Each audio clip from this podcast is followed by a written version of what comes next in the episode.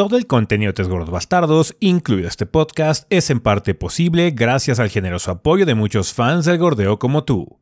Muchas gracias a todos nuestros Patreons del mes de agosto, entre los cuales se encuentran Miguel Ángel Pérez Acosta, Rogelio Sánchez, Francisco Javier Álvarez Sánchez, Alejandro Barajas García, Ramón Estrada Espinosa, Ernesto Sánchez Benítez, Agustín Gutiérrez Verón y Emanuel Barrios García.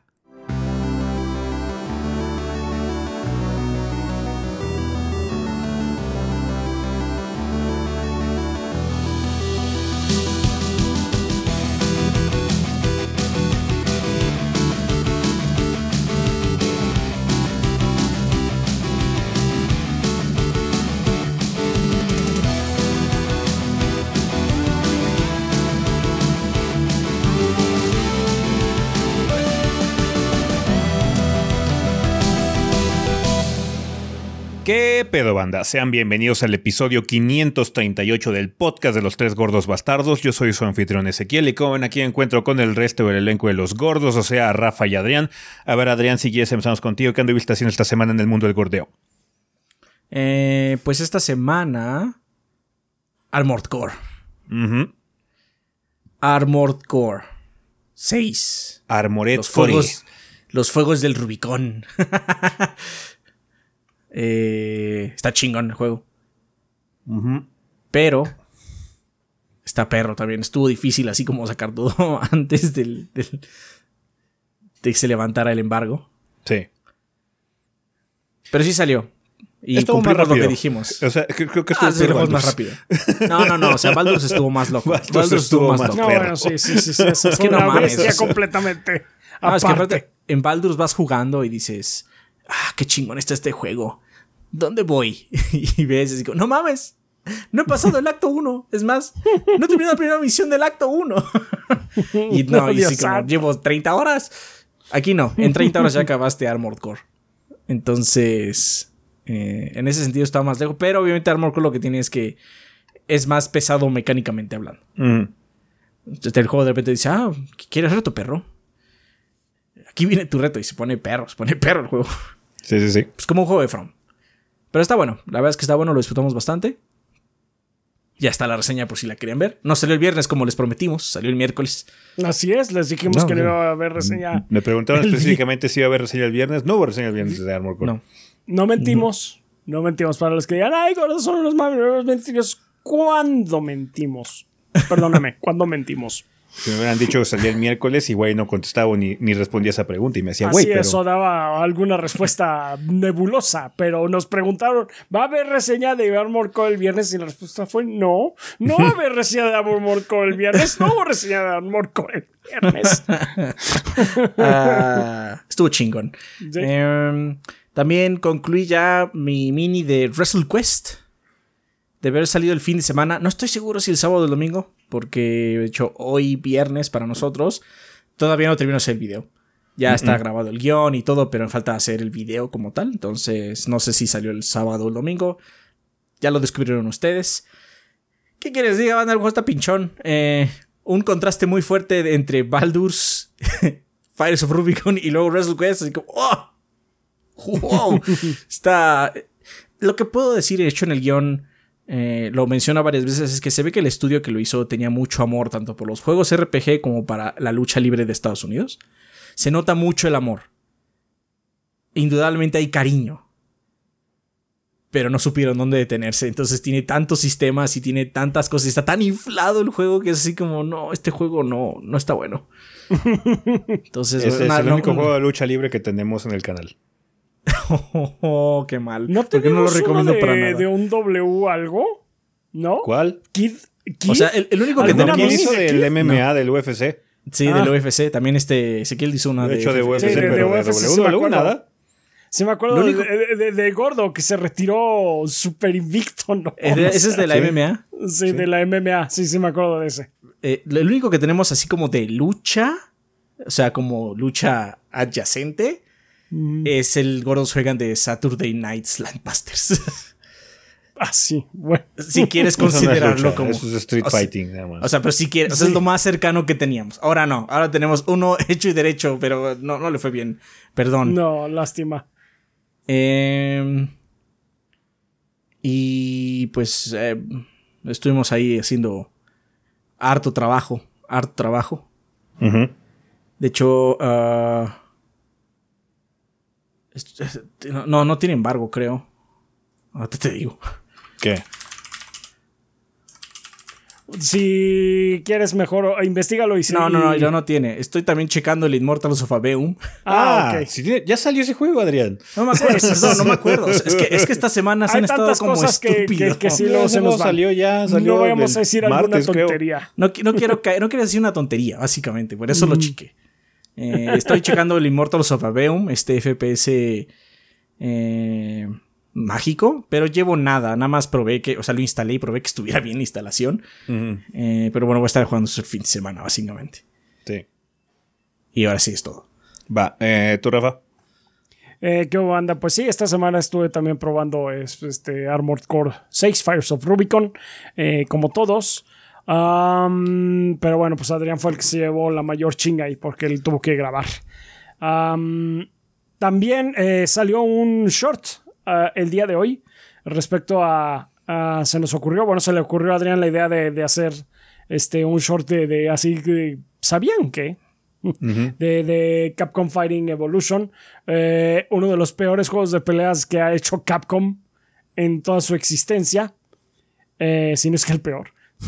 está, está, bastante, bastante em, malo. O sea, nada más visualmente es una catástrofe que está por todos lados. Pero entonces, pues me puse a, checar como que información para condensar en un minuto más o menos lo que lo que pude eh, investigar y pues obviamente tengo que dejar un chingo de cosas fuera de, de todo el proceso que llevó a la creación de esa, esa mamada.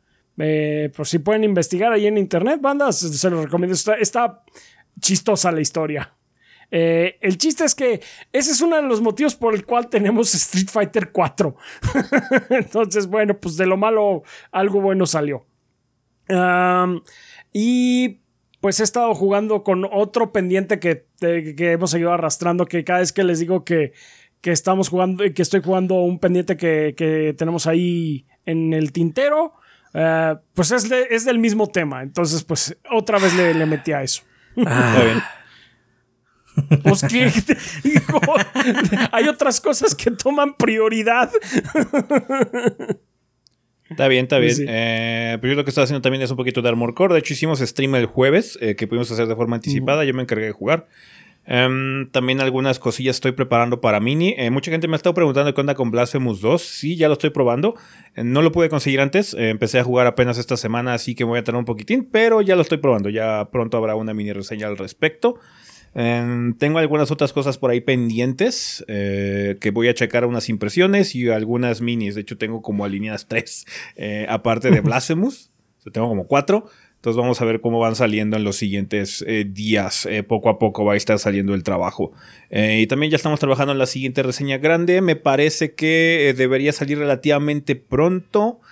si todo sale bien. Todo depende de si sí logramos terminar algunas cosas, pero ya, eh, pronto estará ahí la, reseña grande también, que pues bueno, esta semana tuvieron, así que estén satisfechos, banda, por un rato.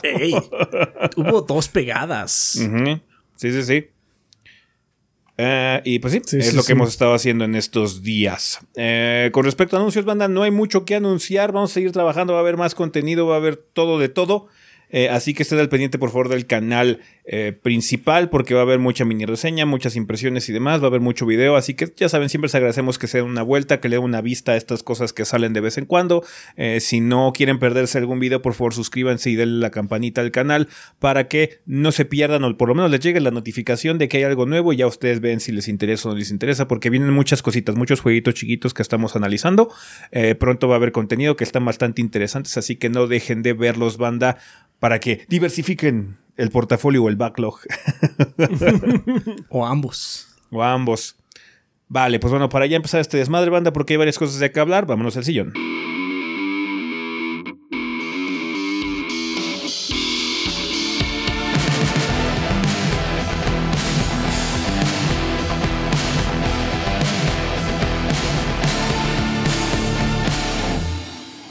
Bueno, banda, pues ya estamos aquí en el sillón donde vamos a hablar un poco sobre las noticias más relevantes de la semana. Pasaron varias cosas, de hecho tuvimos un showcase también, el Opening Night Live de Gamescom, hicimos co-stream este pasado martes. Gracias por acompañarnos a todas las personas que estuvieron por ahí con nosotros. Más adelante hablaremos de algunas cosas que se anunciaron ahí. No vamos a hablar tanto de ahí porque la gran mayoría de lo que se mostró ya eran cosas que conocíamos. Entonces nada, fue como sabíamos que, iba a pasar realmente eso. No, no vale mucho la pena ahondar en ello. Eh, sí, en efecto, Alan Wake sale en el juego de Alan Wake 2. Entonces. No mames. Sorpresón. Pero sí hubo algunas cosas que se anunciaron estas semanas, entre ellas un eh, remaster de Dark Forces, este juego de Star Wars. Cuéntanos, Adrián, ¿qué pedo? este. Pues Night Dive Studios anunció el martes, me parece, que van a hacer un remaster de Dark Forces para la PC, Xbox, PlayStation y Switch. Eh, ellos recientemente eh, remasterizaron tanto Quake 2 como System Shock. De hecho, sé que el chico el, el remake de System Shock que hicieron. Eh, para los que no conozcan, Dark Forces es un first person shooter de Star Wars que se lanzó en 1995 para PC y eh, es la primera aparición de el Chuck Norris de Star Wars, Cal Katarn. Porque ese duda ha hecho como de todo y está bien cabrón. Es Legends, no es canon, pero siempre, siempre será canon en mi corazón. este, la remasterización que están haciendo de Dark Forces, básicamente lo que está haciendo es que va a limpiar el gameplay. Eh, el pixel art, bueno, es un juego estilo Doom Banda. Entonces tiene geometría 3D, por así decirlo, pero las pues el pixel art o más bien las texturas son muy pixeleadas. Entonces obviamente van a limpiar eso para que se pueda leer un poco más fácil. Y este...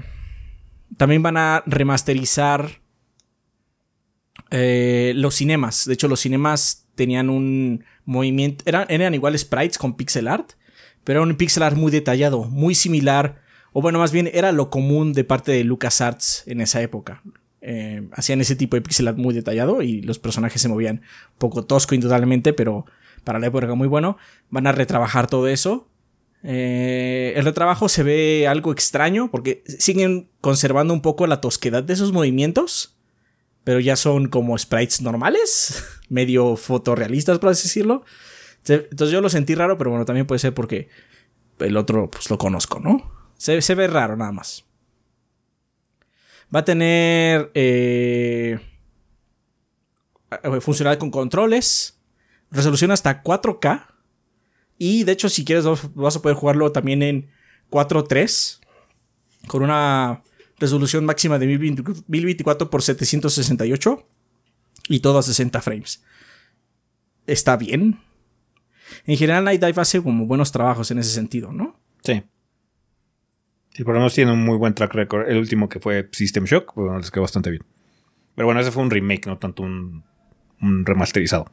Sí, este es un remasterizado. Este es el juego base, o sea, el juego original, nada más que con cosas encima para que se vea mejor. Mm. Eh, muy similar a lo que pasó con Quake 2. Eh, este Copperman de Night Dive comentó que lo que realmente intentamos hacer es recuperar la sensación que sentías cuando jugaste al original. Esa es nuestra misión. Y añadió, nuestro mantra siempre es la preservación y no se preservan las cosas cambiándolas. También mencionó eh, el señor Copperman que va a estar un precio popular. Eh, pero no dijo el precio en, en, sí, entonces se especula que estará entre 20 y 30 dólares. Está bien. Pues ahí está. Este juego clásico de Star Wars ya va a regresar eh, con un remaster, así que esperemos pronto que Dark Forces esté de nueva cuenta accesible para el público. Eh, hablando de cosas que están remasterizadas o remakes, el nuevo remake de Persona 3, el Persona 3 Reload ya tiene fecha de salida. Eh, hubo un nuevo trailer que se llama Meet the Seas, que es básicamente conoce a los personajes o los protagonistas del juego. Eh, el título en sí va a salir el 12 de febrero del 2024 para el Xbox One, Xbox Series X y S, PC, PlayStation 4 y PlayStation 5. Este por alguna razón no lo hemos visto para Switch todavía confirmado mm. o anunciado. Entonces está todavía en pendiente esa situación. Pero bueno, por lo menos iba a estar en varios lugares. Eh, había mucho miedo de forma anticipada o anteriormente de que si iba a llegar al PlayStation y que quién sabe qué, si sí iba a llegar. Eh, son juegos japoneses que son muy japoneses, donde tienen que salir en las consolas japonesas sí o sí. Eh, pero qué bueno que también va a salir en paridad con todos los Xboxes y demás. Y de hecho va a estar en Game Pass, me parece este. Así que la gente que necesite checarlo o quiera checarlo, lo va a hacer de una forma muy sencilla, por lo menos en las plataformas Xbox que generalmente no. Apenas está como en introducción de este tipo de juegos, así que pruébalo, es gratis. um, pero ahí está. Eh, muy, muy buena fecha, siento yo, para este eh, remake, para que tenga buen tiempo, porque, o sea, Persona 3 no es un juego tan largo como el 5 o el 4, pero es largo de todos modos. Lleva su tiempo. Hablando de fecha de salida, también ya tenemos fecha de salida para Ghost Runner 2, este título de Too Cool for School, hacer las cosas vergas para que se vean chingonas rápido con espadas y demás. Eh, va a estar disponible el 26 de octubre para PlayStation 5, Xbox Series X y S eh, y PC en Epic, GOG y Steam. En las tres plataformas principales de PC también van a estar. Vas a poder comprarla en la que tú gustes. Entonces, pues este lo vimos anunciado, me parece ser que en el último evento de PlayStation, eh, en el showcase que hubo hace ya varios mesecillos, un par de mesecillos. Pero ya, fecha de salida así de rápido, 26 de octubre. Así que va a salir, creo que en la misma fecha que Alan Wake o algo así, en la misma semana, por lo menos. Ajá. Te, temo, que esté más, temo que esté más perro que el anterior. Es probable. Ojalá haya por eso, la por eso dije, tengo dificultad. Miedo. Ojalá sí. No. Pero va a estar cochinón. Estos son juegos de habilidad para que pues, bueno, hagas cosas muy chingonas. Eh, es como Tony Hawk, pero con pero con katanas. Con katanas y ahí metido. Em, Tony Hawk, pero si su negocio fuera la muerte. Así es. Sale un día antes de Alan Wake 2. Un día antes ya, 24 horas y luego saltas directo a Alan Wake. El Whiplash te va a matar, pero bueno. Hablando de fechas de salida, ya también tenemos por fin eh, fecha de lanzamiento para Warhammer 40.000 Dark Tide. Cuéntanos, Rafa, ¿cuáles son ustedes que dijo Fat Shark? Pues sí, finalmente, casi un año después eh, de que Warhammer 40.000 Dark Tide salió para la PC, ya tenemos finalmente la fecha de salida para los Xbox Series XS. Ah, va a salir el 4 de octubre, así que pues no falta tanto tiempo. Ah, y pues nada más la nota es que va a salir con la nueva actualización que reinventa el sistema de clases. El podcast pasado les mencionamos que Fat Shark eh, había estado ah, trabajando sobre una actualización que básicamente va a hacerle un revamp a todo el eh, gameplay, a, a, cómo se suben los niveles los personajes. Entonces, pues eh, pues va a llegar con esta actualización al Xbox. Um, nada más tengan en cuenta que va a haber dos ediciones de compra, pues la normal y la premium, estándar o lo que sea. Digo, estándar y premium. Eh, y pues si tienen Game Pass, pues ya la hicieron, porque va a estar este, disponible día uno ahí. Sí, de hecho ya pues el juego está disponible en, Game Pass, pero en PC nada más porque es la versión de PC. Ahora ya va a estar también en el, en el Xbox. En el Xbox, entonces pues ya, ahí está. Dark Tide, ya finalmente, un año, casi un año después. Así es, así es. Eh, también tenemos el anuncio de Turok 3 Shadow of Oblivion que va a llegar a consolas y PC, ¿no, Adrián? Pues Night Dive está este. On a roll. sí, se ve que tienen chamba porque, como bien dice Ezequiel, Turok 3 Shadow of Oblivion llegará a Xbox Series, Play 5, Play 4, Xbox One, Switch y la PC. El próximo 14 de noviembre. Eh, hablamos hace poquito de Cooperman y él comentó sobre Turok 3 también y dice, la serie Turok es una de las piedras angulares del gaming y poderles dar una nueva y mejorada versión de Turok 3 Shadow of Oblivion se siente grandioso. Tiene mucho sentido utilizar la última versión de nuestro motor Kex y estamos emocionados por compartir el juego con nuestros jugadores más tarde en el año. El título originalmente salió en Nintendo 64, Turok 3, eh, especial, eh, específicamente el 6 de septiembre del 2000, o sea que ya llovió. Ya llovió. Eh, y va a ser una restauración fidedigna del clásico de la consola de Nintendo, con resoluciones, resoluciones hasta 4K y 120 frames por segundo. Será el primero de estas remasterizaciones de parte de Turok que use el nuevo engine de ellos. Bueno, el engine general o el que están actualizando. El que están actualizando, sí, sí, sí. Ya Night Dive este, anteriormente trabajó en los Turok en el 1 y en el 2. De hecho, cuando salió el primero, eh, ahí está uno de los intentos fallidos de memorias que tuvimos del Turok, este, lo estuve jugando y pues eh, lo usé básicamente para hacer ese video. Eh, y pues sí, les quedó. Ese no tiene nada especial en particular. Es un, re- es un remaster que pues, fu- funciona bien y hasta ahí. Entonces vamos a ver este qué tal les, les sale. Yo a mí me intrigaría Turok 2 porque ese es el único que jugué. De, de Mm. los de 64. Yo nunca he jugado el 3, de hecho. Yo ni enterado que había un 3 de Turok. Hasta ahorita Yo ¿había creo un que 3? había un. eh, Creo que estaba- había un 4, eso me acuerdo de. O sea, hay uno que salió en el Play la- 3 y el de Xbox 360, ¿no? Que fue como un remake. Sí. o Ah, no, pero ese es que como una especie hacer, de pero- revamp. Ajá, sí. Sí. Que está terrible también. Bueno, dicen. Eh, pero bueno. Esta versión de Turok 3 va a tener, aparte del juego y pues obviamente texturas nuevas y demás, varias opciones eh, que la banda de PC apreciará. Tiene anti-aliasing, tiene Bloom, ambient occlusion, sombras dinámicas, todo el, todo el trabajo básicamente. Todo Incluso van a agregar trophies y logros correspondientes a su plataforma. Entonces, si son fans de Turok 3, ustedes cinco, háganlo. es que la verdad es que casi no escuchas de Turok 3, aceptémoslo. Sí, no. O sea, del 1 sí mucho, del 2 también, el Cerebral Bore, ¿no? Sí. Pero de del juego. 3, el 3 sí no, no, no está, no está tan, no está tan movido ahí. Pero hey, si ustedes son muy fans, seguramente lo van a apreciar. Yo me iría a jugar Dark Forces. Good. Todos Vale. ganamos. Mm. Mm. No todos ganamos entonces. No, no todos ganamos. Debe haber alguien que odie Turok lo suficiente como para que no lo quiera volver a ver. Ok. Turok, tú, tú me quitaste mi familia. Qué, qué- qué rudo. No, no entendería cómo una situación así llegó a ocurrir, pero bueno, Todo puede pasar, todo puede pasar. todo puede pasar.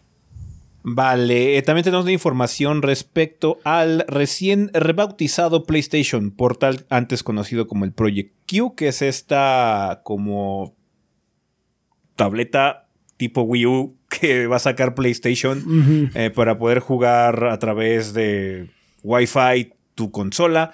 Cuéntanos, Rafa, ¿qué detalles dio ahorita Sony con respecto a este nuevo producto? Bueno, pues ya sí, ya sabemos más cosas. Sabemos en primer lugar que va a llegar a finales de este año eh, a esta región. Va a te- eh, consta de una pantalla LCD de 8 pulgadas que va a tener una resolución máxima de HD, o sea, 1080p, y va a poder correr a 60 frames por segundo. La vas a poder conectar remotamente al PlayStation 5 para jugar. eh, pues en ella vas a poder jugar juegos a través del Remote Play. Eh, se conecta mediante la- la- el Wi-Fi de una conexión Wi-Fi. Eh, Sony ya especificó que al menos se, nece- se necesita que tu conexión Wi-Fi sea de al menos 5 megabits por segundo. La ideal es de 15. Entonces, pues nada más, si les llama la atención esto, pues ahí vayanlo considerando. Ah, va a ser compatible con todos los juegos instalados en la consola que sean eh, que requieran de el DualSense. Em, no va a poder jugarse con los juegos que están diseñados específicamente para el PlayStation VR 2. Ah, sí, Sí, o sea, bueno, vale la pena decirlo. por hay si que mencionarlo. hay que mencionarlo por si hay algún despistado por ahí.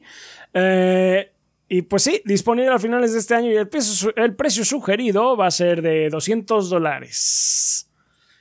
Que no está sí, terrible, porque hecho con la documentación que había surgido de todo este desmadre que hubo con Activision Blizzard y los juicios y demás, había una suposición de que iba a costar 350. Bueno, o sea, de 350 a 200 Sí. es un salto. Sí, Sí, es un 150 salto, pero- dólares menos. It's not terrible. Todavía está dentro del, del marco de accesorio. No es como el PlayStation VR que cuesta más que la consola. Sí, que cuesta más que la consola, pero sí, digamos que todavía está a precio de accesorio, Sí. pero es un es- accesorio es- caro. es un accesorio cariñoso, accesorio caro, definitivamente. Sí, sí, sí. Sí, aparte. Creo que lo más raro es que no tenga Bluetooth. Sí, e, eso, eso es, es que hay algo, algo, sucede con el protocolo de Bluetooth y yo creo que tiene que ver con el tiempo de respuesta, porque algo que ocurre, por ejemplo, con las TVs de, baja latencia es que si activas algún tipo de dispositivo Bluetooth para audio, por ejemplo, no puedes tener al mismo tiempo el sistema de baja latencia. Entonces yo creo que por ahí va la cosa en ese sentido, porque Bluetooth es un protocolo muy lento todavía. Eh, no, no, lo puedes tener como en, en, situaciones en las que quieras bajar precisamente la latencia. Eh, porque ocurre en TVs de alta gama y todo lo demás. Yo lo he intentado porque tengo una muy buena TV y así, ah, bueno, quiero poner mis audífonos en la consola. Si hago eso, no puedo tener HDR, no puedo tener baja latencia. O sea, así como se ve, no, pues ni pedo, mejor lo conecto al control, ¿no? Entonces, sí, ah, yo me imagino que es una situación así, eh, porque de hecho Sony eh, tiene un protocolo que funciona con sus dispositivos, que son los nuevos earbuds y demás, eh, que es el PlayStation Connect, pero limita mucho el rango de conectividad. Por lo menos tiene un jack de 3.5 para que le conectes unos audífonos regulares baratones y puedas poder poner, escuchar audio a través de eso, ¿no? Porque parte de la idea de este dispositivo es como para tener privacidad hasta cierto punto, porque uno de los casos que mostraron es que, ¿qué tal que eres un padre de familia y te dan ganas de jugar God of War? y no quieres poner God of War en la tele. Ajá, entonces e, es uno de los casos, ¿no? Para que tengas como cierta privacidad y puedas jugar el juego sin, sin que los niños lo vean, ¿no? Por ejemplo. Um, pero sí, es un, es un producto muy, muy, muy, muy de nicho, como para casos muy, muy específicos.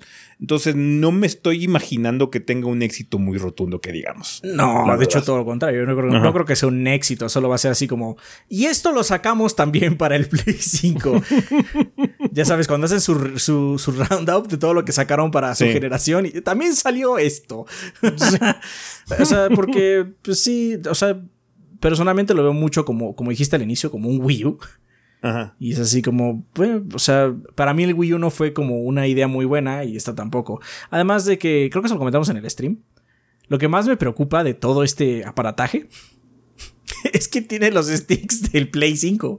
Y pues esa mierda tiene drift, o sea, le va a salir drift eventualmente. Entonces, y lo verán, si, si, se te hace, ya se apestó, o sea. Hubiera tratado de ingeniármelas para ponerle la opción que tiene el DualSense Edge para poder cambiar los sticks y darle un poquito más de longevidad al dispositivo. Porque, o sea, faltaría probarlo y ver cómo está la latencia, que también se siente, porque como es una situación especializada para el Remote Play, eh, según las gentes que ya fueron a checarlo eh, de primera mano, dicen que se siente, no se siente la latencia. Que es mucho mejor que jugarlo em, en un celular o cosas por el estilo que tiene esos servicios PlayStation también. Como esta cosa está dedicada enteramente hacer eso, eh, parece ser que funciona bastante bien. Eh, obviamente en las condiciones ideales, ¿no? Porque también ahí está la situación del Wi-Fi y todo lo demás. Eh, porque puedes, en teoría, si activas las restricciones de tu PlayStation, podrías jugar, haz de cuenta, te vas de viaje y con que tengas una conexión Wi-Fi podrías jugar con tu PlayStation 5 en cualquier parte del mundo pero necesitas tener una muy buena conexión. Muy, muy buena. De, en, el, en los dos lugares. En tu casa deberías tenerlo, ¿no? De que lo tengas enchufado y la chingada, ¿no? Pero sí, en, donde sea que vayas a jugar, no creo que con un wifi de hotel puedas jugar, por ejemplo. No, no, mames, sí, con el wifi de hotel apenas se puede checar Twitter. no mames. Entonces, sí, es un, es un nicho muy específico. sí, para, una, para así como para este caso así súper pequeño. Porque aparte, o sea, pusiste el caso de los niños, ¿no? Ajá. O sea, el papá pone su God of War, pero pues el niño mientras está jugando no sé, Fortnite y el otro está viendo TikTok en su celular y todos comiéndose la banda, ¿no? De, internet. Sí, sí, sí. sí. sí, sí, sí. Entonces, eh, vamos a ver qué, qué, tal le va, qué tal funciona. Em, digo, en, general, ninguno de nosotros está como muy interesado, pero digo, hay, hay casos específicos donde hay gente que disfruta más jugar eh, de forma portátil, en su casa incluso, si les es más cómodo lo que sea. Entonces, es para ese tipo de público. No es una nueva consola, no es un nuevo PlayStation Vita, no es eso. Mucha gente también tiene las expectativas como muy erradas con respecto a este accesorio, porque nada más es un accesorio. Entonces, eh, está bien para la gente que le guste o lo necesite. Ojalá que el producto tenga calidad y por lo menos haya algún tipo de solución relativamente sencilla por si aparece lo del drift de, los sticks, como dice Adrián, porque ese de hecho es lo más preocupante, eh, la durabilidad del producto como tal, porque pues bueno, un control es caro. Eh, son 70 dólares, pero no son 200. Sí. Em, eh, pues sí, es una cosa dedicada, es un accesorio, no tiene ni siquiera así como, es que tiene Android o algo así, no, no puedes abrir nada, solo es para jugar tu PlayStation. La ventaja de esa situación es que como no tienes que jugar como en otro dispositivo, es literalmente es tu PlayStation 5, entonces tiene tus archivos de guardado, los juegos que ya tienes instalados, todo ese tipo de situaciones lo puedes experimentar con el dispositivo, pero en un caso muy, muy, muy específico, como para un público muy, muy, muy pequeño, siento yo, entonces sí. Eh, creo que lo que más me llama la atención son los nuevos earbuds. Porque a, mí personalmente me, me, cansa un poquito tener eh, la, diadema. Eh, pero eh. Nuevos accesorios de PlayStation. El más interesante, porque es el más raro, es este, ¿no? El, PlayStation Portal. Pero también no es así como que la, cosa más llamativa para el público en general, siento yo. Vale, eh, pasando a unas noticias que desafortunadamente son lamentables, banda. Eh, tenemos noticias de eh, recorte de personal o de despidos. la compañía que en esta ocasión tuvo que, bueno, no tuvo que, quiso, por alguna razón, despedir a 50 de sus empleados fue Bioware. Se anunció en el blog de Bioware por parte de Gary McKay, gestor general de Bioware, que dijo lo siguiente. BioWare debe asegurarse de continuar prosperando y para ello debemos cambiar nuestro enfoque, hacer un estudio más enfocado y ágil para permitirle a nuestros desarrolladores iterar rápidamente, encontrar más creatividad y formar una visión clara de lo que estamos construyendo antes de que las cosas tomen velocidad. Para lograr esto nos encontramos en una posición donde el cambio no solo es necesario, es inevitable. Por difícil que sea decirlo, eh, repensar nuestro enfoque al desarrollo inevitablemente significa reorganizar nuestro equipo para satisfacer las necesidades del estudio. Como parte de esta transición, eliminaremos aproximadamente 50 puestos en Bioware. Esto es sumamente doloroso de escribir. Estamos haciendo lo posible para asegurar que el proceso sea llevado a cabo con empatía, respeto y con una clara comunicación. Esto se dio después de una larga, eh, después de una visión a largo término para preservar la salud del estudio y permitirles a sus, desarrolladores crear experiencias de un jugador excepcionales y con un enfoque narrativo en mundos vastos y con personajes complejos. Em, BioWare eh, dice estar haciendo lo posible para dar a sus colegas tantas oportunidades internas como sea posible. Estos cambios coinciden con un número significativo de roles que están abriéndose en los otros estudios de EA. A los empleados impactados se les darán recursos y asistencia profesional cuando apliquen para estos puestos. Es poco probable que se encuentre una posición para todos dentro de la compañía, pero BioWare está dispuesto a ayudar a su personal mientras navegan por este cambio, esperando que continúen su trabajo ejemplar en estudios que se beneficien por sus talentos. Este cambio no afectará el desarrollo de Dragon Age, Dread Wolf. Eh, esa última línea, it's a fucking lie. Es una mentira total. es una mentira. Uno de los que despidieron es un escritor prominente de la serie. Muy, muy viejo. Que está ahí desde Baldur's Gate 1. ajá, ajá, o sea, no mamar. está desde Baldur's Gate. Ha hecho muchos personajes de Dragon Age que claramente está involucrado en el último. Entonces, porque si no lo tienen ese proyecto para chingados, está ahí. Pero bueno, ya lo corrió. Entonces, de eso que no afectar, mis huevos te va a afectar. O sea, entiendo, despedir a alguien es horrible. Seguramente el pobre, este... Gary McKay. Gary McKay no disfrutó nada hacer ese comunicado ni correr a la gente. Pero también es cierto que BioWare lleva un rato sin sacar un juego. Sí. Los últimos dos que han hecho no han estado muy buenos y ha sido, por los reportes que han salido, pedos de arriba no de la pobre gente que están sacando. No, pues es Entonces... Em, había cierta esperanza con respecto al prospecto de BioWare como eh, potencia, porque pues, hemos visto un nuevo resurgimiento de EA como pues, una powerhouse de juegos single player. Ahorita con la serie de Star Wars de Jedi y también con el remake de Dead Space y cosas por el estilo, hemos tenido muy buenos ejemplos de juegos single player de alto presupuesto que pues bueno, le meten mucha galleta. Claro, no se compara un Dead Space con un Dragon Age, ¿no? Eh, un Dragon Age es un juego mucho más complejo, en muchos sentidos, ¿no? Pero también, como dice Adrián, no es como si llevaran dos días haciéndolo. Llevan varios años. Y llevamos con ese Dragon Age prometido desde hace un chingo de tiempo y no hemos visto ni un pito, no hemos visto ni un trailer de medio averiguar de qué chingados va el pedo, güey. nada. como tal, hemos visto teasers. O sea. teasers y gente trabajando en él, así como, miren, aquí estoy trabajando en Dragon Age. Este. O sea, Inquisition fue así ya un ratote. No, pues incluso Andrómeda, güey, que fue el último, en teoría. eh, Andrómeda, que fue el último en teoría que te- tuvo este, cosas con BioWare, que no fue BioWare, BioWare como tal, em, pero ya llovió. O sea, Anthem era BioWare. Y pues, Anthem se murió hace un huevo. O sea, no es como, es que tratamos de rescatar Anthem. No, no duró. Ese, ese esfuerzo por rescatar Anthem no duró ni madre. Duró semanas. semanas.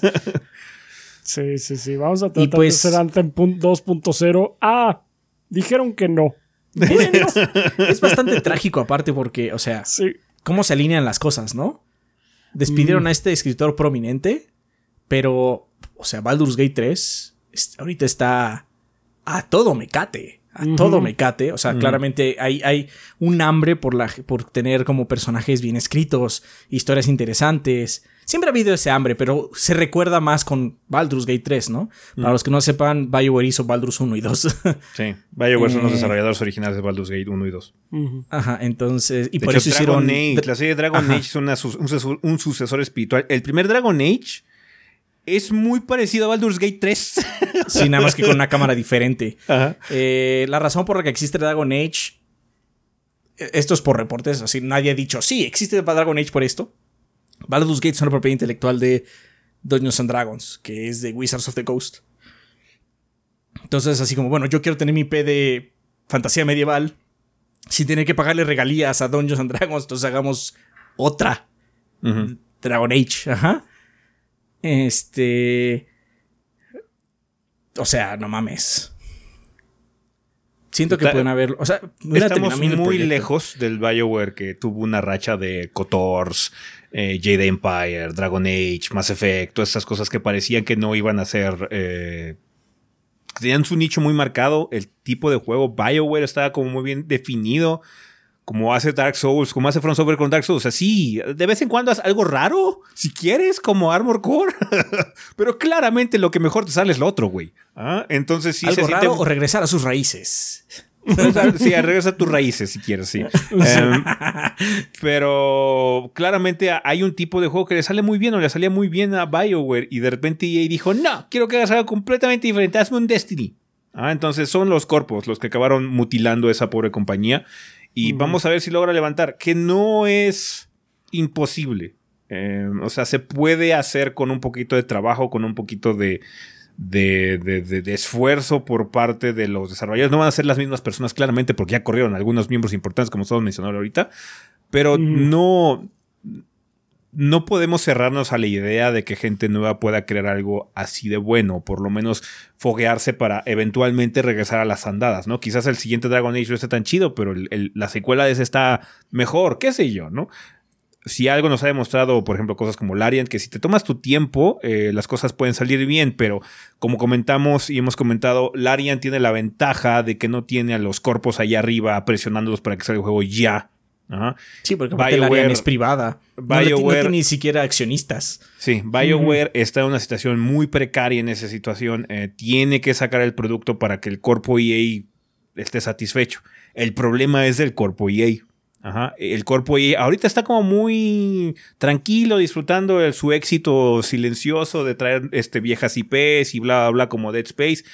Pero en cualquier momento cambia y vuelve a valer verga. Entonces, em, es lamentable que, que Bio- BioWare esté sufriendo tanto y que al tener un estudio de tanta calidad con IPs tan importantes como las que tiene este, este grupo de desarrolladores, las estén desperdiciando y les esté costando todo. Ojalá que nada más sea una percepción externa. Y que al final de cuentas el siguiente Dragon Age, el Dread Wolf, esté verguísimas. Pero no hemos visto nada. Sí, nada, cero. Porque, o sea, se tardó un chingo en sacar su juego, pero sacó un early access. Sabía, sabía dónde iban. Sí. No, la expectativa es diferente. Larian y Baldur's Gate no son. Ahorita ya, todo. No, es que sí, yo, yo he sido fan de Baldur's Gate desde el inicio, güey. No. No, o sea, con- de hecho, hemos platicado mucho cuando está. Con las pláticas que hemos tenido a lo largo de- de- del año con eh, gente de. Ya sea con los fans o con nuestros padres. Cuando se hablaba así como de los juegos esperados, nosotros, decíamos- nosotros éramos los únicos que alzaban. ¡Y Baldur's, güey! Baldur, ¡Ahí viene Baldur's! ah, sí, Sí. se ve que va a estar bueno. Moving on. Moving on. Entonces, sí, o sea, es una presión diferente. De BioWare ya se esperan. Quizás no Dragon Age. Dragon Age nunca ha sido tan popular. No, pero esperas algo de calibre Mass Effect. Ajá. Mass Effect es, es, lo que se espera. Mass Effect es la franquicia ahorita de Bioware que está con el mayor potencial de pegarle cabrón, ¿no? Si es que lo hacen bien, obviamente. Pero ya, es lamentable siempre escuchar estos movimientos, que gente pierda su trabajo, que gente que lleva tanto tiempo dentro de la compañía, 20 años o más de 20 años, eh, los corran en ese sentido. Puedes argumentar que es, digo, para meter sangre fresca, para reestructurar las cosas, podría ser verdad, pero no deja de ser lamentable eh, la situación y pues claramente se van a ver afectados los juegos futuros, no, no mamar. Sí. Te digo, o sea, no, no, no estoy diciendo que su pesar en el escrito o lo que les he dicho no sea real. Despedir a gente es una mierda. en todos lados.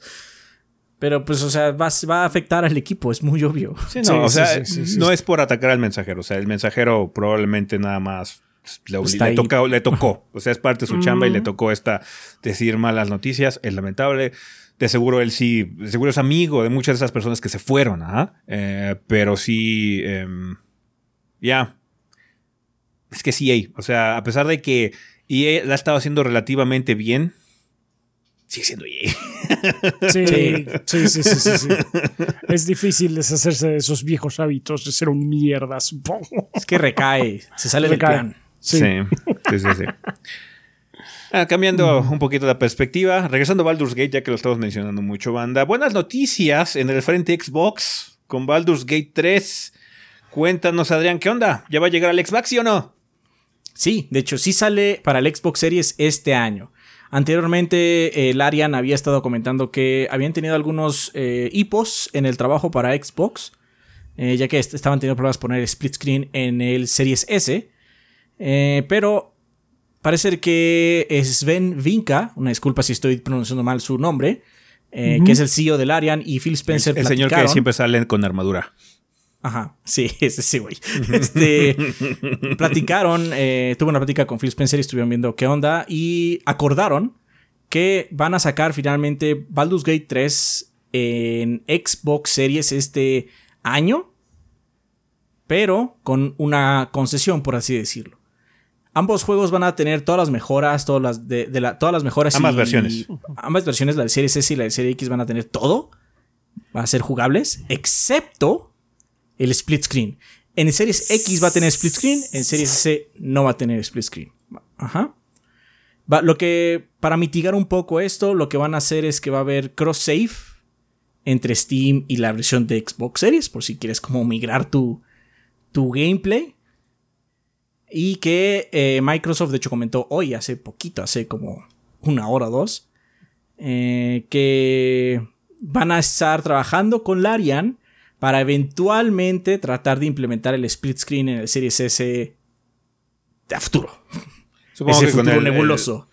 El, timeline que tenían proyectado para el lanzamiento original que teníamos, ¿no? Que Larian estaba pensando que probablemente en el 20, hasta el 2024 íbamos a tener el lanzamiento de Baldur's cuando ya resolvieran este problema. Entonces, si llega a suceder, yo me esperaría que fuera hasta el año que entra así de, ¿sabes qué? Ya lo logramos. Más de las nalgas, pero bueno, ahí está. pero, ya lo logramos. yo de hecho te diría una cosa Mm. Si no está para el año que entra, mejor ya no lo esperen.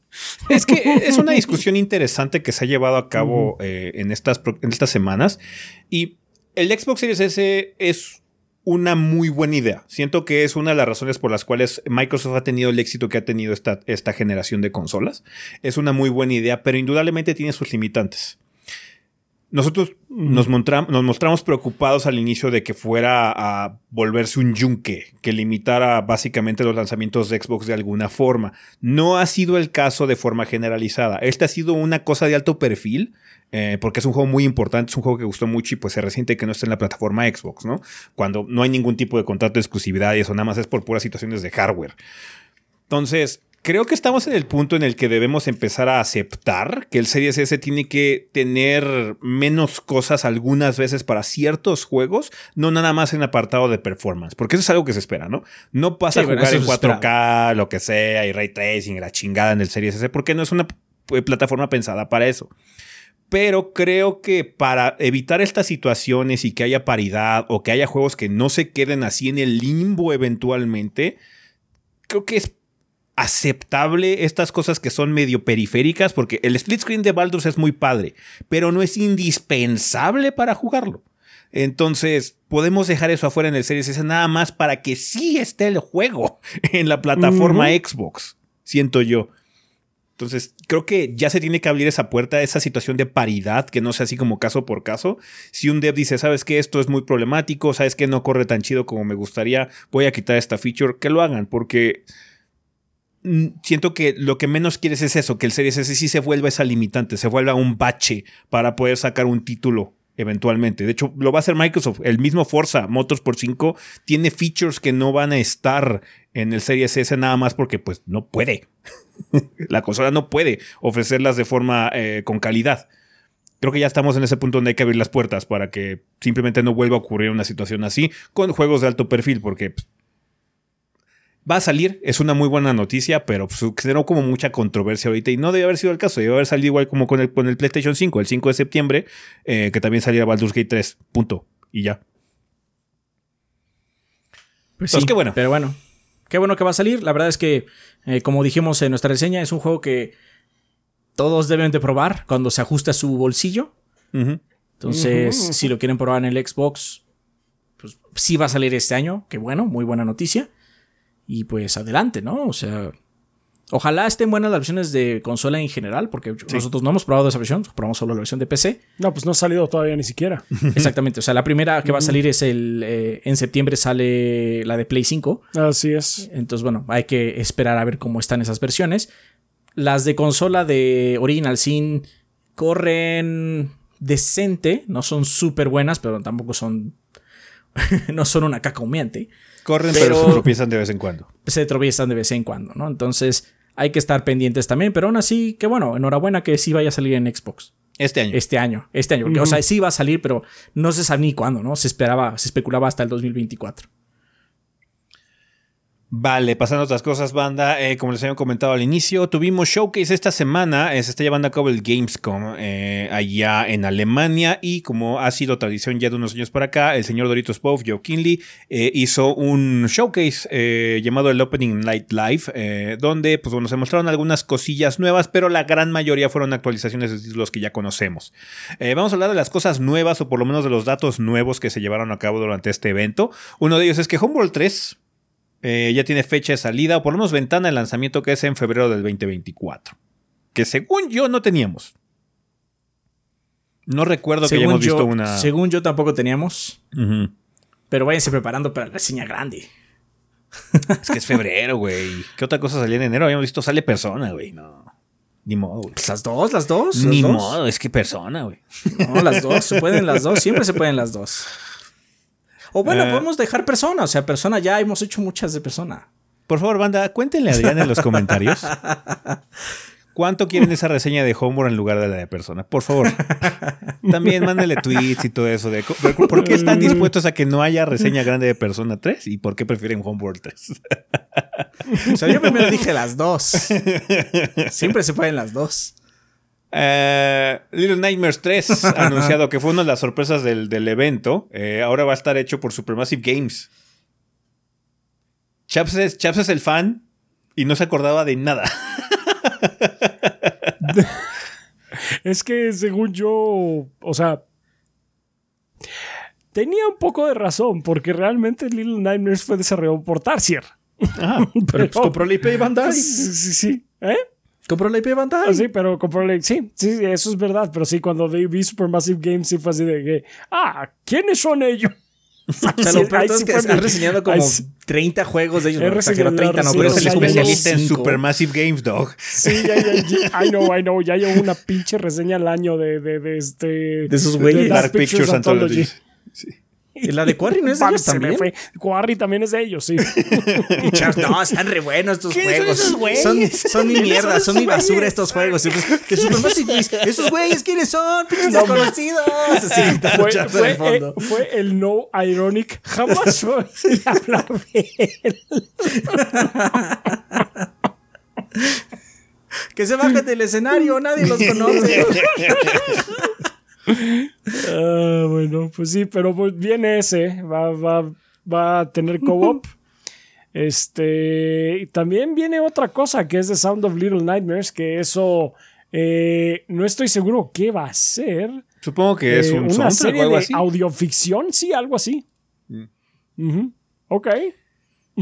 Está bien. Pues Little Nightmares 3 es una realidad, Pues es una IP que ha gustado. De hecho, por eso Bandai supongo que está sacando la tercera parte también. Yes.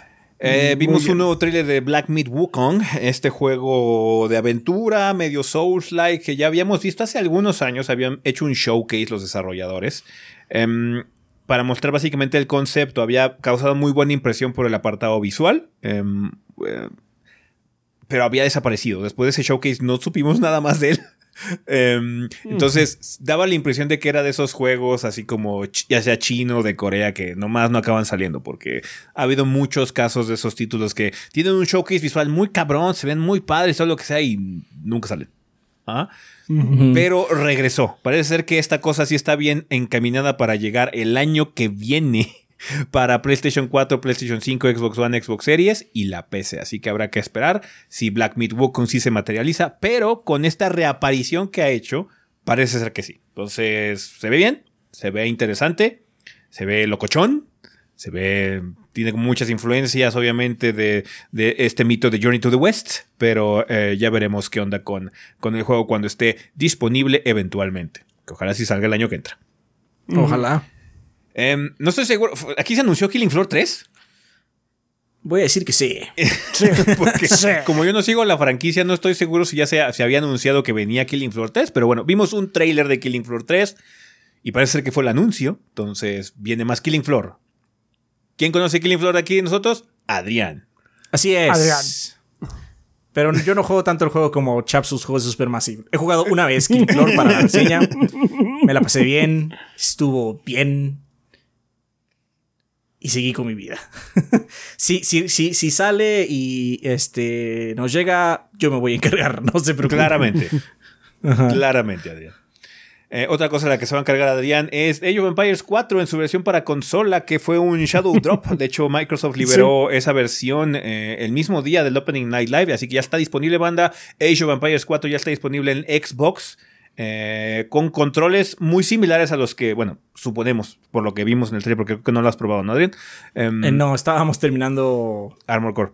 Armor Core y este un montón de cosas. Entonces, parece ser, como bien dice Ezequiel, que sí tiene como el sistema similar de manejar a tus aldeanos para que de manera automática, así como tengo 15 aldeanos y digo que, que el 25% se encargue de la comida y el 35% del oro y así, y lo hace automático. Parece ser que va a ser así. Que funciona Mm. bastante bien, ¿no? Sí, de hecho, en el H2 funciona súper bien. Porque te quita el micro de, de los recursos. Entonces tú te encargas nada más de crear tu armada y lanzarla, ¿no? Entonces, funciona muy bien.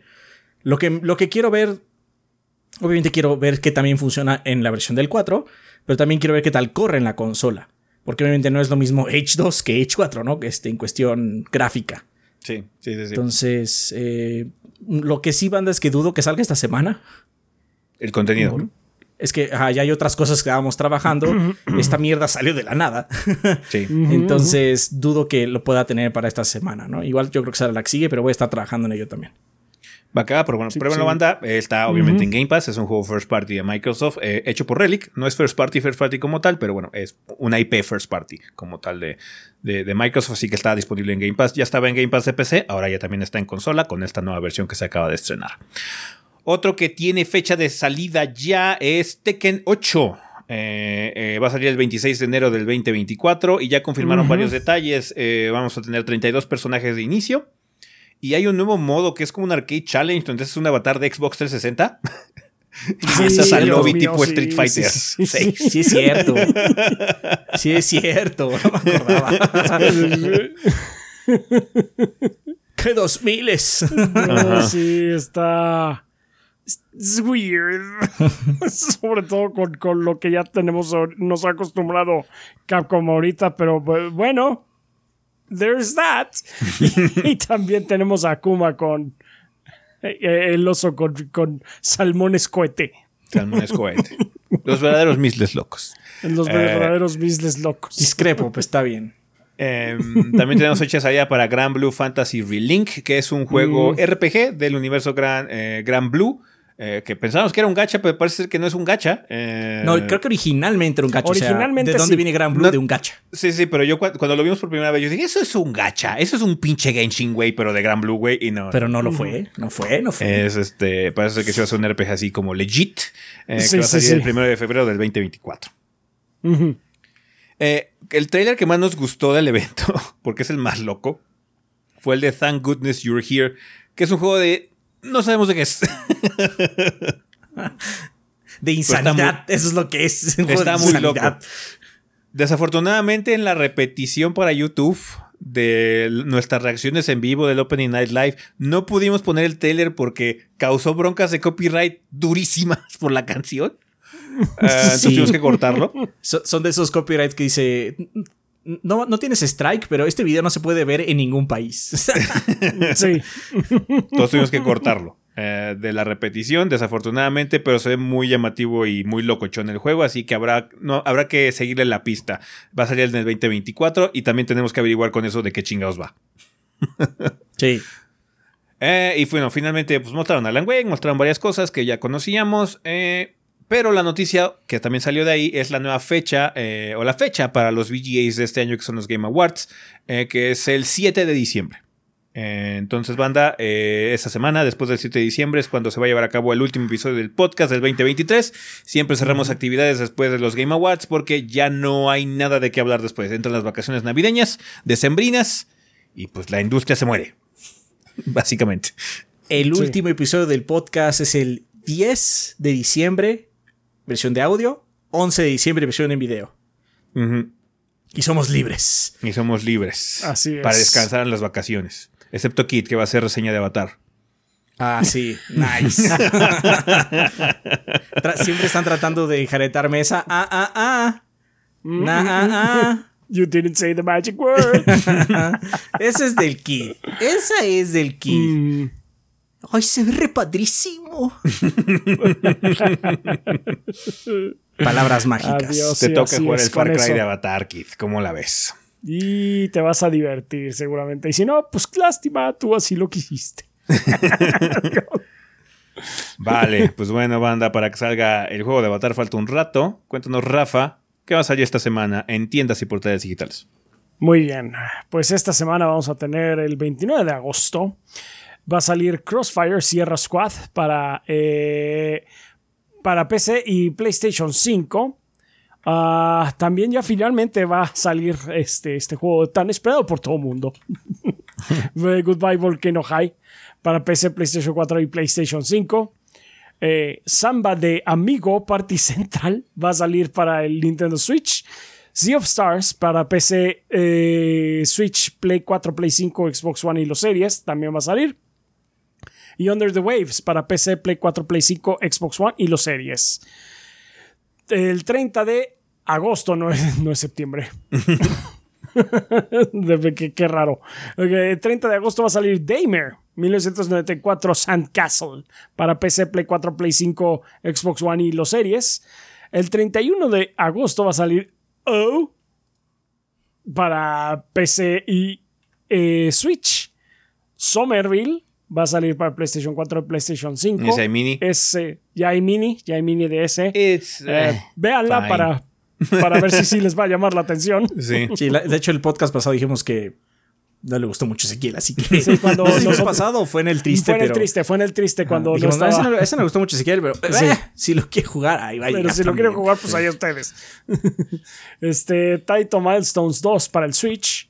Uh, Tenebris Pictura para el PC, PlayStation 4, PlayStation 5, Xbox One y los series. Train 5 A Clockwork Conspiracy para eh, PC, Switch, Play 4, Play 5, Xbox One y los series. Y War Hospital para PC, Play 5 y los series. Y el 1 de septiembre va a salir Bomb Rush Cyberpunk para el Play 4, Play 5, los Xbox eh, One y series. Y Mega Man X Dive Offline para PC y eh, dispositivos móviles. Zafo. Zafo. no creo que no nos vaya a llegar de ningún lado. Como Chaps sola sale, toca. No, no, no, yo dije Safo de segundo, le toca a Adrián. ¿Por qué? Yo no soy el fan del Blue Bomber. Yes, you are. Rafa sabe que es él, entonces hasta No, dijo. "Ah". no, yes, you are. Tú, tú has jugado más X que yo, más Mega Man X que yo. Qué bonita pelea van a tener. Yo zafé mucho antes que todos. vale, pues bueno, banda, con esto terminamos el sillón, así que vamos al tema de la semana.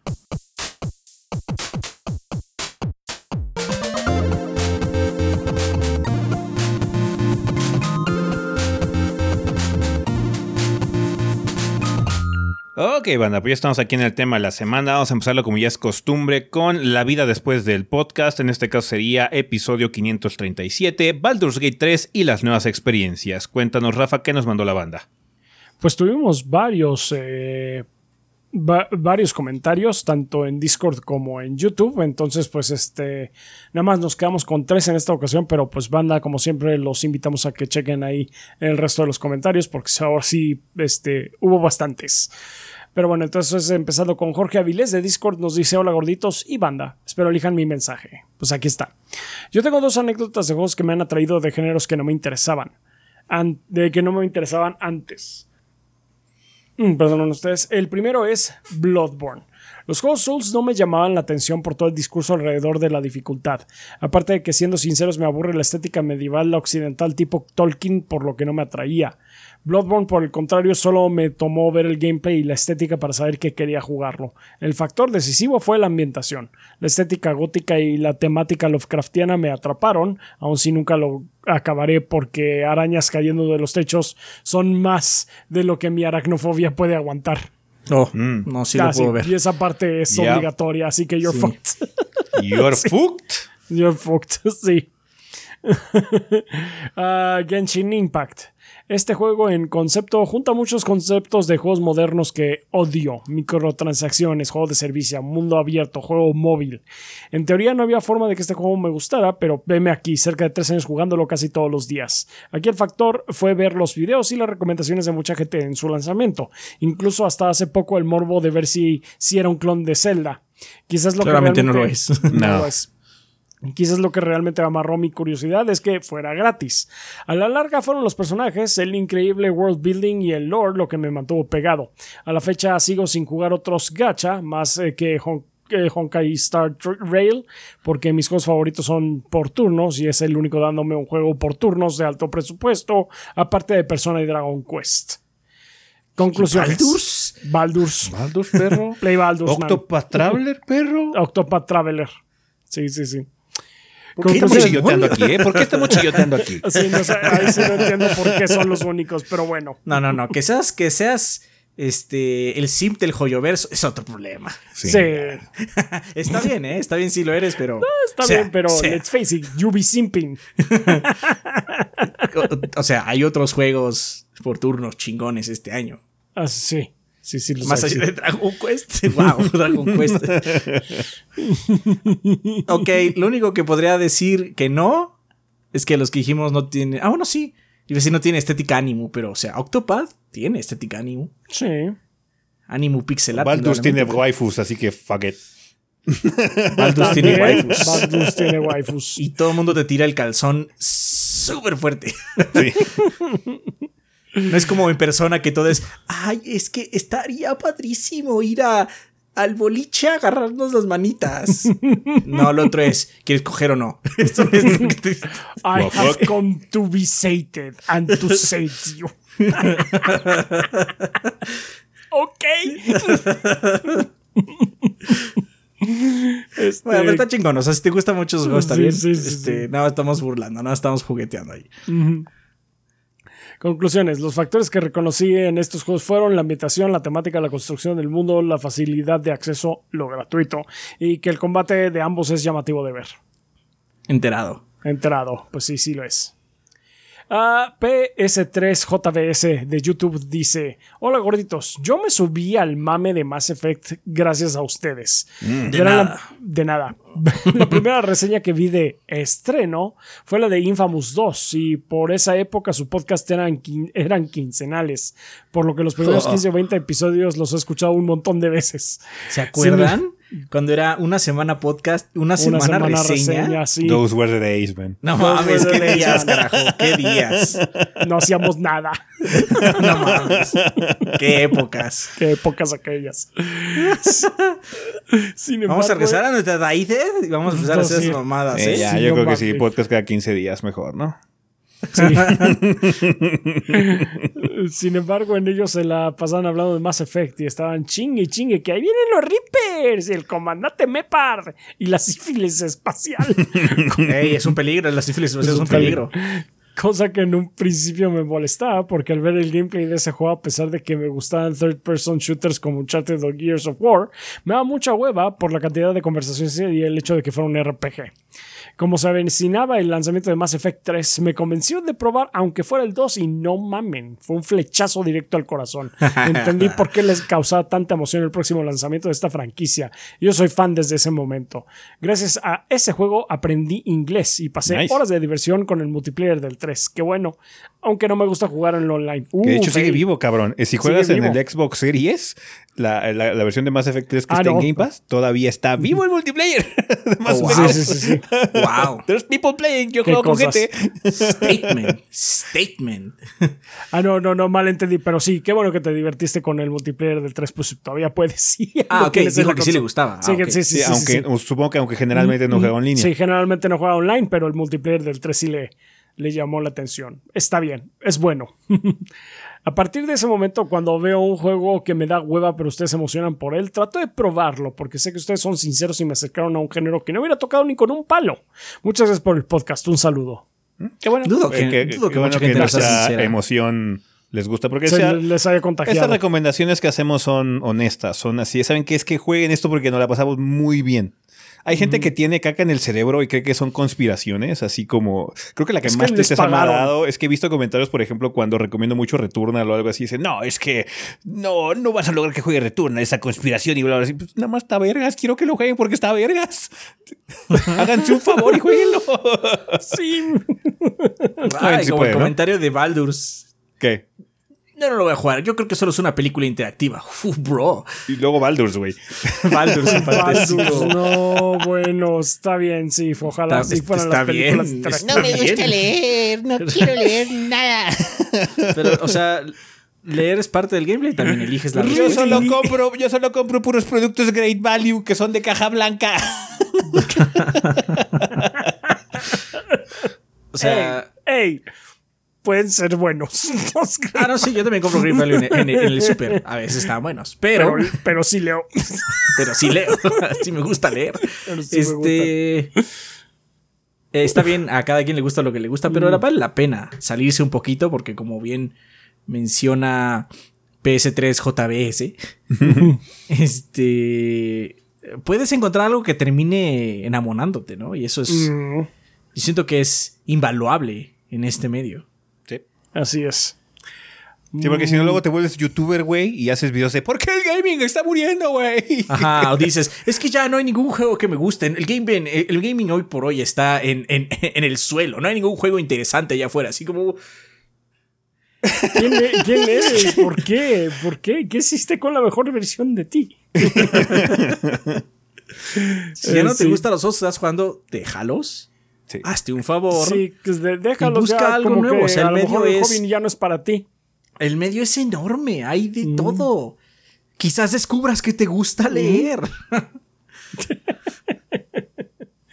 Pues sí. Ok, eh, bueno, pues muchas gracias, este PS3JBS. También tenemos el comentario de Irving Gurrutia, de 424 de YouTube, que dice: Hola gorditos, los sigo desde la reseña de Skyrim, pero soy suscriptor silencioso. Sin embargo, sí me identifico con este tema, ya que algunos eh, de los nuevos géneros que he explorado han sido gracias a este canal. Comenzando por XCOM, Enemy Unknown. Nice. Recuerdo que este juego lo obtuve por PlayStation Plus hace algunos años, pero me no conecté cuando lo empecé a jugar. Algo en parte, eh, algo en la parte gráfica y el tipo de juego por turnos no me convencía del todo. No fue sino hasta que vi su reseña de este mismo título y al escuchar las palabras piolísimamente piolas que decidí jugarlo de nuevo y realmente mi experiencia cambió. Después de la primera misión, el juego empieza a soltarse cada vez más y se convierte en un juego de administración de recursos y entrenamiento de tropas, lo cual me encantó bastante. Tanto Perdón, así perdón. que Entonces votaste el juego en la primera misión. no. No, Pues ¿No le pues, gustó? Así como... eh, Ojalá está, está bien, nada más. la este, primera sí, impresión sí, es muy importante y si no vas con sí. el mindset correcto, sí, puedes votar un juego a los 10 minutos, ¿eh? Sí. Sí, sí, sí. O sea, Eso eso es me hace bastante extremo, pero ok. O sea, está bien. Pregúntale Pero a pues Final eso- Fantasy 13, güey. Pero es que los falsí, los lasí. Sí. Eh, tanto así que no malditas cosas. Dios. Eh, Tanto así que no podía esperar a que saliera XCOM 2. Ambos juegos los terminé con sus expansiones DLC.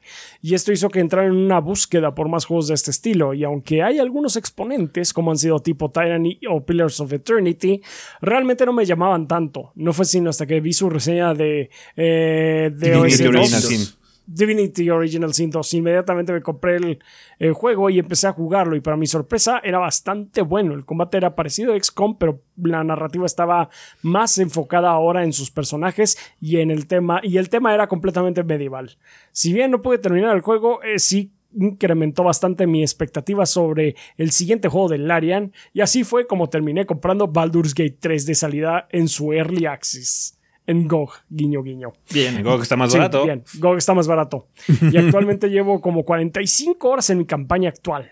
También les agradezco por Persona 5, ya que probablemente sin su contenido nunca le hubiera entrado este gran título. Nice. Algunos Pero es, bueno, es bueno ver Sí. cuando la gente se anima a jugar RPGs. Sí. Ya sea tácticos o CRPGs O o, turnos o, o RPG es el género más versátil que tenemos hoy en día, la verdad, porque muchos RPGs son distintos. Tenemos Final Fantasy XVI, que es como un DMK, tenemos Baldur's Gate, tenemos Starfield que viene en camino, tenemos Skyrim, Tenemos tenemos, God of War. Personas, tenemos God of War, el nuevo, la nueva serie de God of War es básicamente un RPG también. Entonces sí, hay mucho donde probar. Eh, qué bueno que puedan probar esos géneros, porque el RPG es muy padre, es muy padre. Sí que lo es. Ah, algunos Pero es que el gaming está muerto. ¿De qué estás hablando? Si el game está muertísimo, güey. Ya no salen juegos vergas. Dios bendito.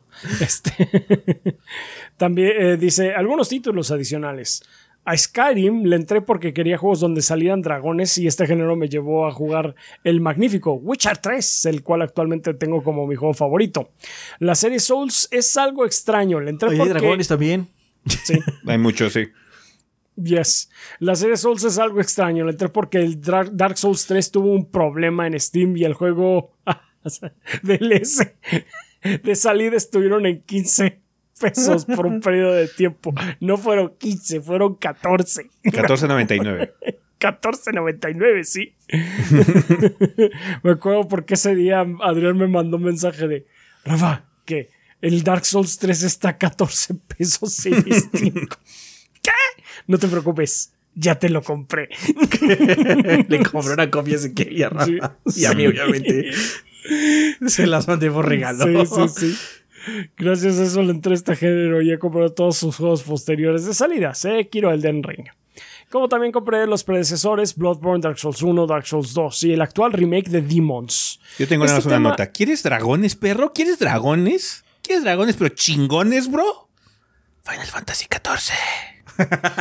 Hay una expansión de dragones, güey. Sí, sí. Hay, hay, hay un, hay un- uno de los capítulos es dragones. dragones. Es dragones, a más no poder. Es muy buen capítulo. Sí. Es más, es más, ese Estaré está en la dispuesto a decir que prueba tiene el mejor gratuita. trailer. Ya todavía está en la prueba gratuita junto con A Realm Reborn y ahora Stormblood. Yo Stormblood, sí, próximamente o ya. Tiene, creo, el mejor tráiler de Final 14. Pues sí. Este tema sí me pegó Creo un que es un poco buen tema de la semana, de discutir cuál es el mejor trailer de Final 14 y por qué Shadowbringers is it. Sí, could be Shadowbringers. A mí me gusta más Heavensward. Me gusta más el trailer de Heavensward. A mí me gusta más la pantalla, la pantalla de inicio de Heavensward. Pero no el trailer. El trailer es muy bueno. Pero es que Shadowbringers es Shadowbringers. O sea, el de Shadowbringers lo que Shadowbringers tiene es que es, es el crescendo de todo lo que llevas peleando. Ujú. Pero Heavensward es, es la desesperación. El camino. Mm. Aunque claramente lo que Sí. pasa en el trailer no pasa en el juego. Sí, no. la pinche pelea que sale en el trailer no sucede. Bueno, sucede, pero no de esa forma. Es, es de otra forma en la que la pasa. Bueno, este tema sí me pegó un poco, por eso me animé a comentar. Espero poder leer mi comentario, aunque no salga en el video y que sigan teniendo mucho éxito. Gracias por su contenido. Muchas gracias, Irving Urrutia 424. y a todos los que nos dejaron comentario. Les gustó el tema, banda. Qué bueno que les haya gustado. Vale, los invitamos a checar el resto de los comentarios, banda, en los comentarios eh, del podcast pasado, o si no, también en nuestro servidor de Discord. Ahí van a estar condensados los que los decidieron dejar ahí. Vale, vamos a pasar al tema de esta semana, banda, que es un tema eh, relativamente sencillo, pero es bastante importante para la gente vieja como nosotros. Eh, porque eh, esta semana se anunció que eh, Charles Martinet, que ha sido la voz de Mario desde que Mario tiene voz. Bueno, ha habido algunos juegos antes que Mario tenía voz, pero. Desde que Mario tiene voz oficial en un juego de Nintendo chingón, ha sido Charles Martinet. Porque en los juegos esos se aprende a tipear con Mario, también Mario tenía voz y era horrible. Pero es que creo que ese fue. Había uno de esos de, de juegos medio pinches. De, de esos de, de PC de Mario. Oficiales de Nintendo. O sea que nada más Nintendo dijo: Sí, haz un juego para PC y salió peso. Ahí fue la primera vez que escuchamos a Charles Martinet en uno de Está bien. esos. Pero, Pero bueno, antes, lo fue en el 64. antes o sea, también tenía sí. voz porque hubo la serie animada y todo ese tipo de cosas. Antes Mario también. Pero bueno, ¡Ey, la voz- paisanos! sí. La voz icónica de Mario que todos conocemos, que es Charles Martinet, eh, va a dejar de ser ya la voz de Mario. Es- esto se anunció a través de un comunicado en Twitter que dice Charles Martinet ha sido la voz original de Mario en los juegos de Nintendo desde hace mucho tiempo, desde Super Mario 64. Charles ahora tomará el nuevo puesto de Mario Ambassador. Con esta transición dejará de grabar voces para personajes en nuestros juegos, pero continuará viajando por el mundo compartiendo Ah. la alegría de Mario e interactuando con todos ustedes. Buenas tardes, soy Charles Pumpador Martinet, el embajador de Mario. Es un excelente trabajo, yo lo tomaría. sí, yo lo tomaría Sí. también. Se oye que. Se oye que no sé de- ¿y, qué, ¿Y qué haces tú? Dices hola, te mandamos a por el mundo y te vas Dices a que, divertir. dices que Mario está chichi chingón Ujú. a y huevo. ya, y ya está, no mames, súper trabajazo. Sí, es un trabajazo. Em, continúa el comunicado diciendo, ha sido un honor trabajar con Charles para ayudarle a dar vida a Mario por tantos años y queremos agradecerle y celebrarlo. Por favor, estén atentos a un video mensaje especial de Shigeru Miyamoto y el mismo Charles, el cual subiremos en una fecha futura. Pero bueno, ya se anunció que oficialmente Charles Martinet ya no será la voz de Mario como tal, sino que, bueno, cambiaremos de talento en un futuro.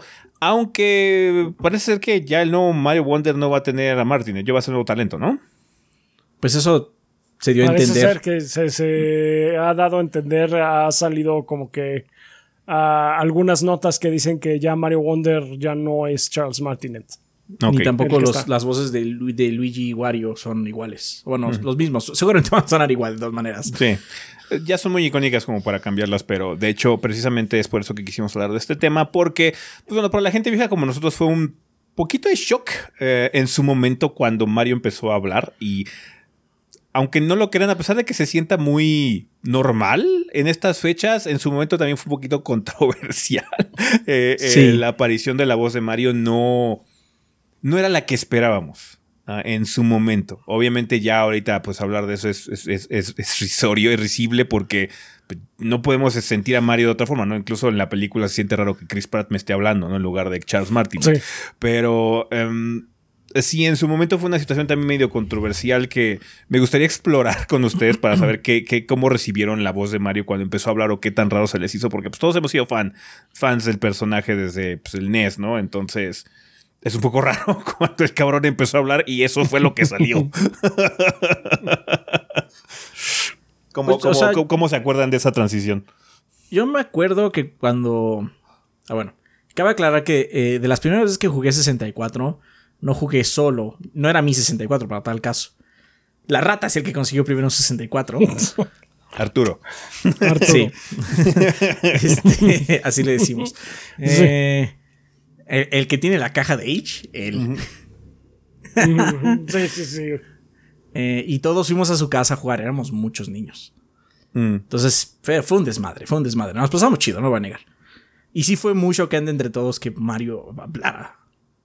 Que dijera cosas y que escuchara nítido. Porque, o sea, ya habíamos escuchado voces antes en el Nintendo y en el Super Nintendo. En el Super Nintendo, pero Pero, o sea- O sea, si, si, si quieren así como sentir la, la intensidad banda, busquen la eh, canción de Skate or Die 2. 2, muy, muy importante 2. De NES. Tiene voces esa canción de Skate or Die 2 en, en, el, en, el, sub- en el Nintendo. Gran cosa, gran cosa. Este cosa bonita. Pero, eh, pues, o sea, en este, en ese sentido, pues ponías el cartucho de Mario 64 y pues Mario te decía cosas, ¿no? Al inicio. Y fue raro, fue muy raro, muy extraño. No, no, no, lo- no lo sentimos como algo malo, o sea, no fue así como se escucha mal, pero sí fue así como, bueno, esto es ahora algo. Sí, sí, sí. No, tío, yo, recuerdo, ayuda- yo recuerdo mucho esa situación porque de hecho las conversaciones que yo tuve en esos momentos o la plática que se hacía entre los amigos y demás era mucho de que no, no gustaba al 100 la, la interpretación de Mario porque pues quizás muchos se acordaban de la serie animada y Mario hablaba era muy diferente, era un, un italiano un poquito más normal. Moderado, sí, Porque moderado. sí, eh, Mario no habla normal. Eh, eh, entonces sí hubo como un poquito de controversia porque era más chillona de lo que se esperaba. eh, como que siento que ahí ya se dio el paso para que Mario fuera un personaje más de caricatura que como un personaje de videojuego en sí. Porque ese es el, ese es el tipo de, de, de, de voz que se puede esperar de una serie animada, ¿no? Por ejemplo. Entonces, sí fue un poquito controversial, pero con el tiempo te acostumbras. Y además hubo muchos juegos en esa época del 64 con voces en particular, así como Mario Kart, Mario Golf, Mario Tennis, todos los Mario tenían, Tenían voces, y todo el reparto de personajes tenían las voces. A veces estaban raras, de hecho Luigi y Wario en esa época son un poquito inconsistentes, Porque tiene dos actores, en ese juego tiene dos actores. eh, pero Mario, Mario siempre ha sido Mario, entonces sí, eh, pues la primera voz de Mario pues fue Charles Martin y creo que fue el que le dio la, la identidad particular que ahorita ya es súper normal, ¿no? Y se va a sentir raro si es que hay algún tipo de variación, que yo me imaginaría que Nintendo va a hacer todo lo posible por castear a alguien que básicamente suene igual. Ajá, como lo Yo que creo que lo van a Vader. clonar. Yo creo que lo van a clonar, vas a ver. Sí, sí, sí. Por lo menos el- lo poco que hemos este, visto y escuchado de Mario Wonder es así como que sí suena muy parecido. Sí. O sea, a lo mejor si le prestas mucho atención es de, dices, no, ese no es, no es Martínez, pero, o sea, de primera instancia, cuando nosotros lo vimos por primera vez, ese, no... No fue ¿cómo se una situación, no, no resaltó negativamente ninguna. Negativamente, sí. We didn't even bat an eye. O sea, ni, ni siquiera fue así de... No, nada. Vas a ver que va a salir este, el video de, de Miyamoto y va a decir, bueno, pues muchas gracias por el trabajo, Charles. Eh, aquí tenemos a Carlos Partinet, el clon. Carlos Parte. y va a sonar igual. Sí, activamos nuestras, este, nuestras instalaciones de clonación específicamente para esto. Tenemos más sustitutos en caso de que sean necesarios. Así es. Tenemos muchas fundas de, la voz de Mario. este, dudamos que escuche diferente el nuevo actor que llegue. Seguramente va a haber un montón de videos diciendo no se escucha tan bien o lo que sea. Se- Nosotros creemos que se va a escuchar igual. Sí, Porque es una voz muy exagerada. sí, sí, Pero creo que lo que hace muy especial también a Charles Martinet sobre otros actores de voz eh, es que disfrutaba mucho ser esa voz. Cuando Ujú. salía en videos, cuando se le pedía a algún fan que hablara en un video de Twitter o YouTube y todo, siempre tenía esta como energía contagiosa, ¿no? De, pues a mí me gusta ser Mario, me gusta esta voz y lo disfruto. O sea, siempre era como muy jovial al respecto y siento que Sí, eso sí, hace que. La, la comunidad lo apreciara mucho, ¿no? No estoy diciendo que los actores de voz, este... Y creo que también vale la pena un comentario que eh, hay que hay que mencionar las cosas en tiempo presente porque Charles va a seguir siendo embajador de Sí. Mario. Entonces yo creo que le van a seguir pidiendo que haga la voz de Mario. Ajá. Y es lo que estábamos hablando hace rato. El, el señor sigue con vida. Ajá, sí, no falleció. Este, es que no mames, hay, hay unos comentarios en internet así como muchas gracias por todo, Charles. Te vamos a extrañar y así como, pero Charles está vivo. se, se va a extrañar su trabajo, indudablemente. Sí. Sí, Eh, pero, pero será recordado su trabajo, pero él, de hecho, seguramente igual lo vamos a ver en algún direct. Va a estar por ahí. dijo que una va- rayeta tiene un drama, como por peculiar. Dios. No, pues este Charles Martinet es un, es un actor de voz profesional, entonces pues sí, muy seguramente lo van a volver, lo van a escuchar eh, dándole vida a otro personaje y ni, si- ni siquiera van a saber que sea él, que es él hasta que vean los créditos. Es más, deberíamos ponerle título así súper clickbaity el podcast. Yo también. digo que sí. Sí, vamos a ponerle una a ver qué se nos ocurre para ponerle acá sobre click, clickbait. Eh, pero, Pero sí, sí. eh, ¿cómo, cómo ha sido tu relación, por ejemplo, con la voz de Mario Chaps? Pues yo de inicio mm, no, voy, no voy a decir que fue algo como, como un choque muy fuerte, como que para mí, a pesar de que yo también crecí con la con el Super Mario Super Show, con el Hola Pa- Paisanos y todo, como que para mí tenía sentido. De alguna forma, sí era muy chillona y lo que quieran, y como que sí, el ¡Wahoo! ¡Yaja! Sí podía ser medio can- cansado. Cansado para mi mamá porque le escuchaba Sí, todo claro, rato. ah, eh, en ese entonces este, vivíamos con, con mi hermano y yo con mi papá, entonces mi papá y mi papá de por sí es este, un poquito quisquilloso con ese tipo de cosas, entonces era así de, ay, ya bájale, esa madre, no mames. entonces sí, pero para mí como que tuvo sentido y como y pues esa fue la voz que nos fueron alimentando em, pues con, con el paso de los años. Entonces pues, sí yo estoy acostumbradísimo a que Mario habla así. Y como dices a- hoy día cuando vi la película de Mario sí todavía no me podía sa- sacudir esa ese pensamiento de que es que está raro esto. Ah, ese es el Mario de otro multiverso. es el Mario del otro multi- de otro multiverso así es Pero bueno, banda, cuéntenos por favor sus experiencias con Mario como personaje, con la voz de Charles Martinet. Eh, si es gente pues, vieja, como nosotros, cómo sintieron Sí. el cambio, fue, fue este algo choqueante o fue algo muy normal, o si ya crecieron con Mario, este. Pues, cuéntenos cuáles han sido sus experiencias con el personaje y su voz en particular. Ahorita que Charles Martinet se está retirando de ese rol, pero va a seguir siendo pues embajador del personaje a lo largo de, pues esperemos muchos años más.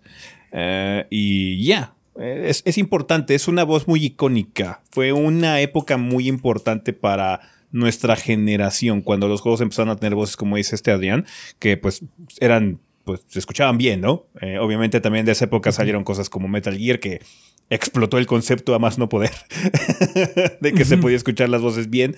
Eh, pero cosas como Mario tan icónicas, pues sí. No, sí, yo- recuerdo, yo no. no recuerdo cuándo fue la primera vez, por ejemplo, que habló Sonic. Chaps debería saber. Es, ¿Sonic él es el, habla? es el fan. ¡Wow! ¡Wow! Em, pero sí, ser que cuéntenos, sí habla. Cuéntenos sus decirte, experiencias. Metal Gear, yo, yo no veo, yo no juego películas interactivas.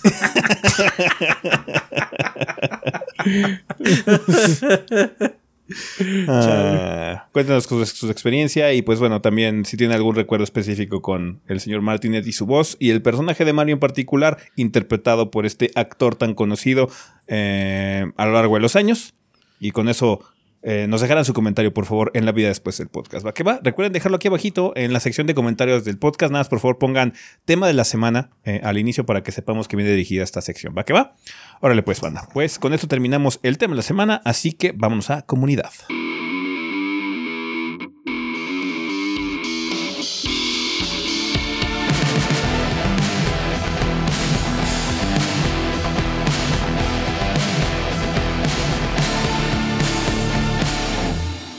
Y bueno, banda, pues ya estamos aquí en la sección de comunidad, que siempre es un excelente momento para agradecerle a los patrocinadores oficiales del podcast, que son todos nuestros Patreons que donen 20 dólares o más durante el mes correspondiente. Banda, los invitamos a checar patreon.com diagonal 3 gordos B para que puedan ver cómo pueden apoyar este proyecto de forma económica con cantidades tan manejables. Esperamos que sea de un dólar al mes.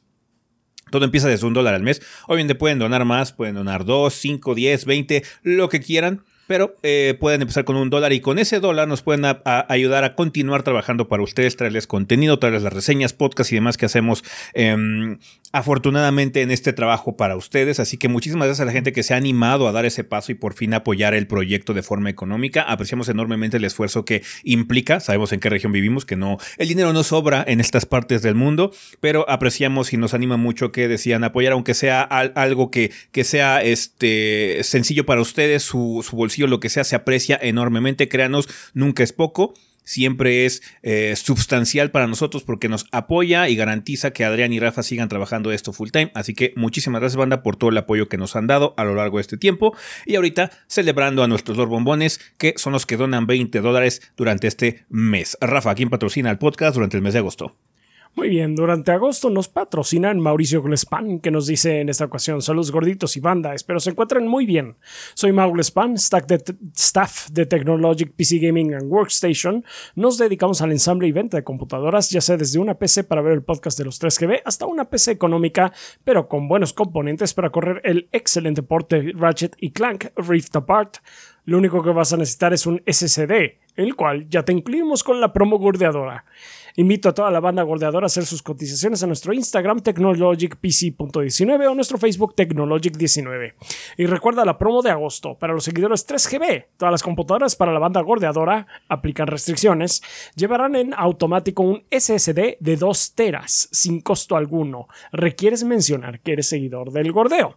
Sí, tampoco es que se la hacen. Ah, por cierto, Radicamos en la Ciudad de México, pero hacemos envíos a todo el país. Saludos a David Sánchez, quien adquirió su PC con nosotros y pidió que lo saludáramos por acá. Pues saludos a David Sánchez. Muchas gracias. Mucha suerte con la nueva PC, gorditos, y muchas gracias por la confianza, pero sobre todo por la recomendación. De verdad nos ayudan muchísimo. Esperamos que ese se recupere pronto y le mandamos un abrazo también. Pues sí, ahí está. Ahí que gracias. Gracias. Gracias, Mauricio. Seguimos con Iñaki Hernández, que dice: Hola gorditos y banda. Aquí Iñaki, el traumatólogo ortopedista, pediatra y general. Paso para avisarles que arrancaremos el mes de agosto con la promoción del 20% de descuento en la consulta ortopédica para adultos, así como de niños. Además de que continuaremos con la promoción de ultrasonido gratis en la consulta de niños sano en pacientes menores de 3 meses de edad. Recuerda que solo deben de llamar o mandar mensaje al WhatsApp 5510 68 35 43. Una vez más, 55 10 68 35 43. Tienen que decir que soy parte del gordeo. Para mayor información sobre los servicios pueden acudir a la página drhernandezaburto.com. DR Hernández con H y Z, aburto con B de burro.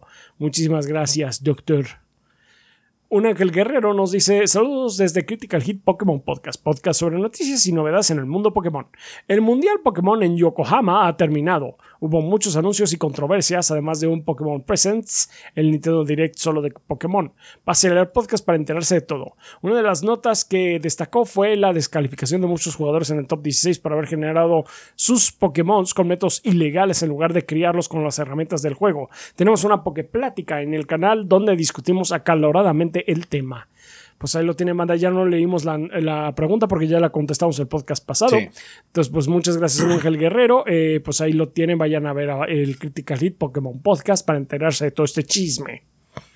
RJ Chávez nos dice: Hola gorditos y banda. En el pueblo, pueblo de Bradburg, Nevada, están pasando cosas misteriosas. Se dice que este lugar atrae cosas extrañas y muchas fuerzas tienen su mirada puesta ahí. Y la desaparición de una joven será el catalizador para que estas fuerzas comiencen a moverse. O quizás esa desaparición no, es el inicio, sino una pieza más en el juego de alguien. Les recuerdo que pueden obtener mi libro Bienvenidos a Bradburg en Amazon o a precio preferencial conmigo por mi Instagram, rjchávez96. Además, ahora que empezamos mes, quiero darles la noticia que posiblemente este mes salga la versión en inglés con nueva portada y traducida por mí, así que si buscan el idioma original del libro, puede ser su versión en inglés o español, ya que ambas fueron hechas por el mismo autor y por tanto ambas son originales. De nuevo, muchas gracias a todos los que ya lo adquirieron y espero que la lectura de ese viaje les cause ñañaras en el Jujuy y se hayan enamorado de estos personajes como yo lo hice. No hay pregunta, gorditos, pero quiero responder así el tema de la semana pasada. Personalmente, ah, creo que ese ya lo hemos leído, ¿no? Sí, también ya lo leímos, sí. Sí, ok. Bueno, pues ahí lo tiene RJ Chávez. Muchísimas gracias. Y pues ahí lo tienen, banda. Ahí está su libro. Eh, Carlos Espejel López dice, ¿qué tal gorditos? Paso por aquí para saludarlos, desearles una buena semana y agradecerles por ayudarme a promover nuestras clases de inglés en línea. Ya contamos con algunos familiares de la banda tomando clases, ya que necesitan dominar el inglés para mejorar sus puestos laborales. También tenemos aquellos que buscan trabajo en el extranjero y a quienes viven en otro país y necesitan practicar el idioma. Recuerda, nos adaptamos a tu horario y nivel. Tendrás un maestro dedicado exclusivamente a ti. No serás parte de un grupo en el que apenas participarás una o dos veces por clase. Además, no necesitarás material extra. Contamos con la experiencia necesaria para ayudarte a obtener la certificación que requieres. Comunícate hoy mismo al 55 51 64 83 23. Una vez más, 55 51 64 83 23.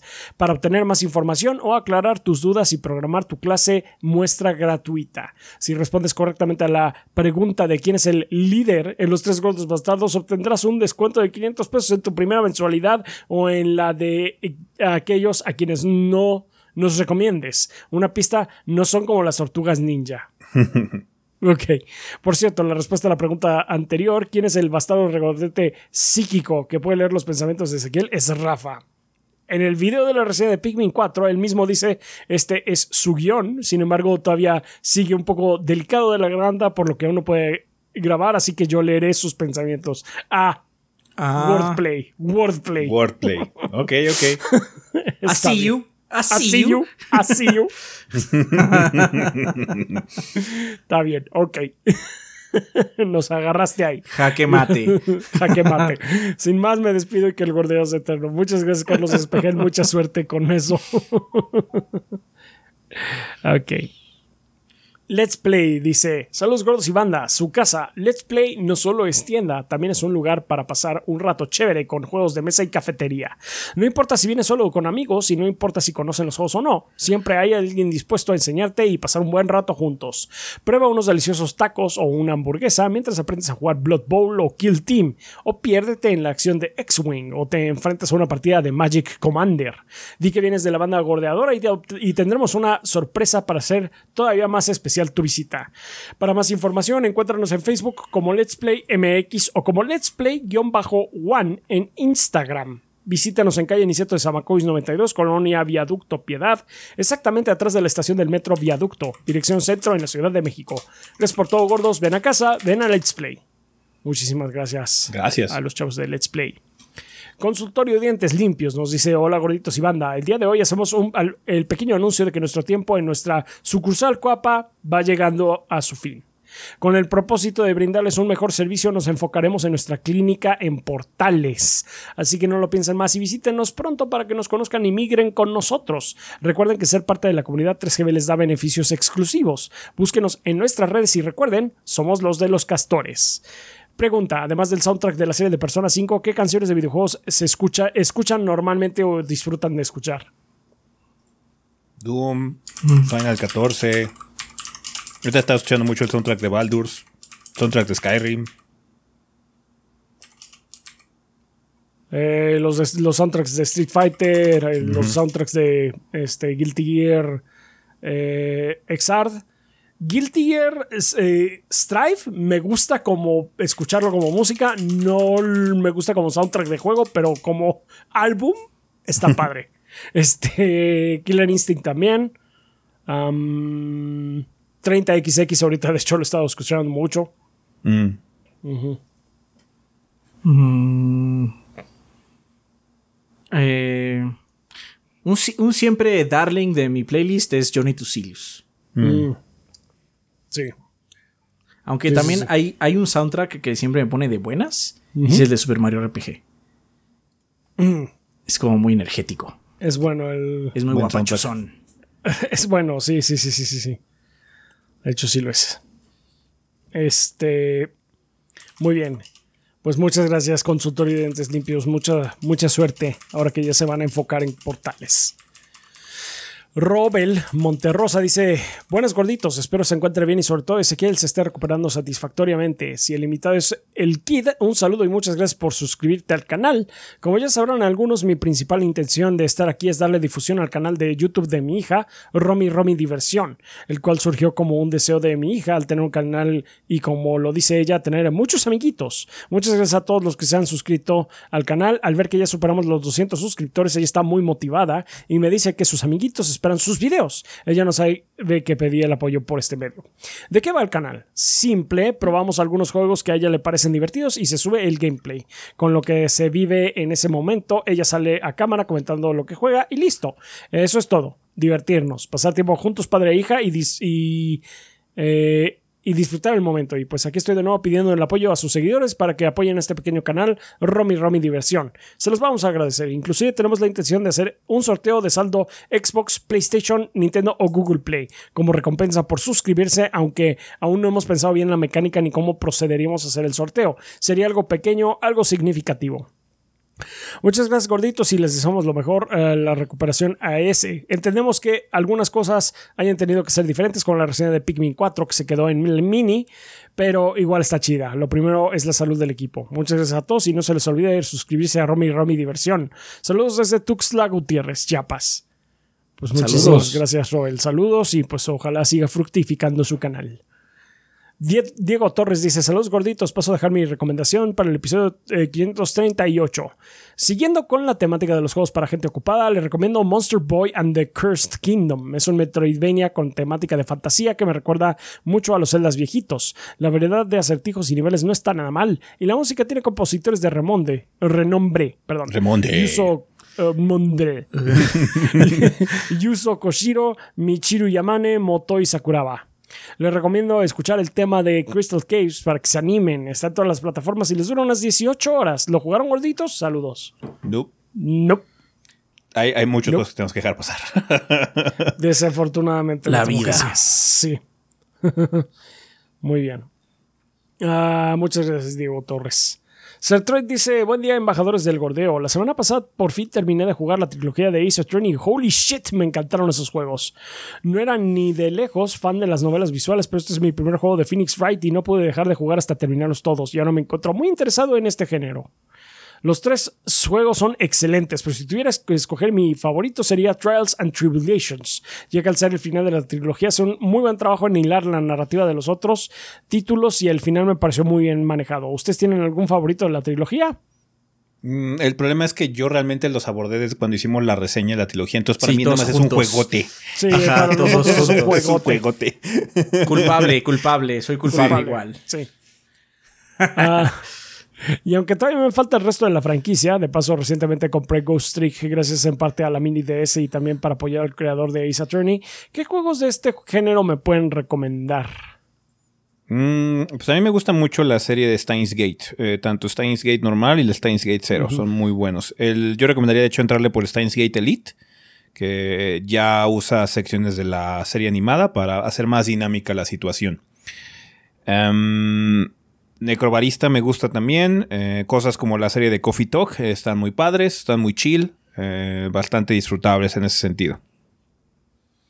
yo te podría recomendar de mi parte Paranormal Site. Mm, los Paranormal Site, sí. Está, está, está, ah, por cierto, en el reino de las novelas visuales hay un poquito de revuelo porque ya acaban de traducir White Album 1.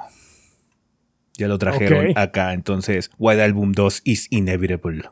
El drama is gonna get real, man.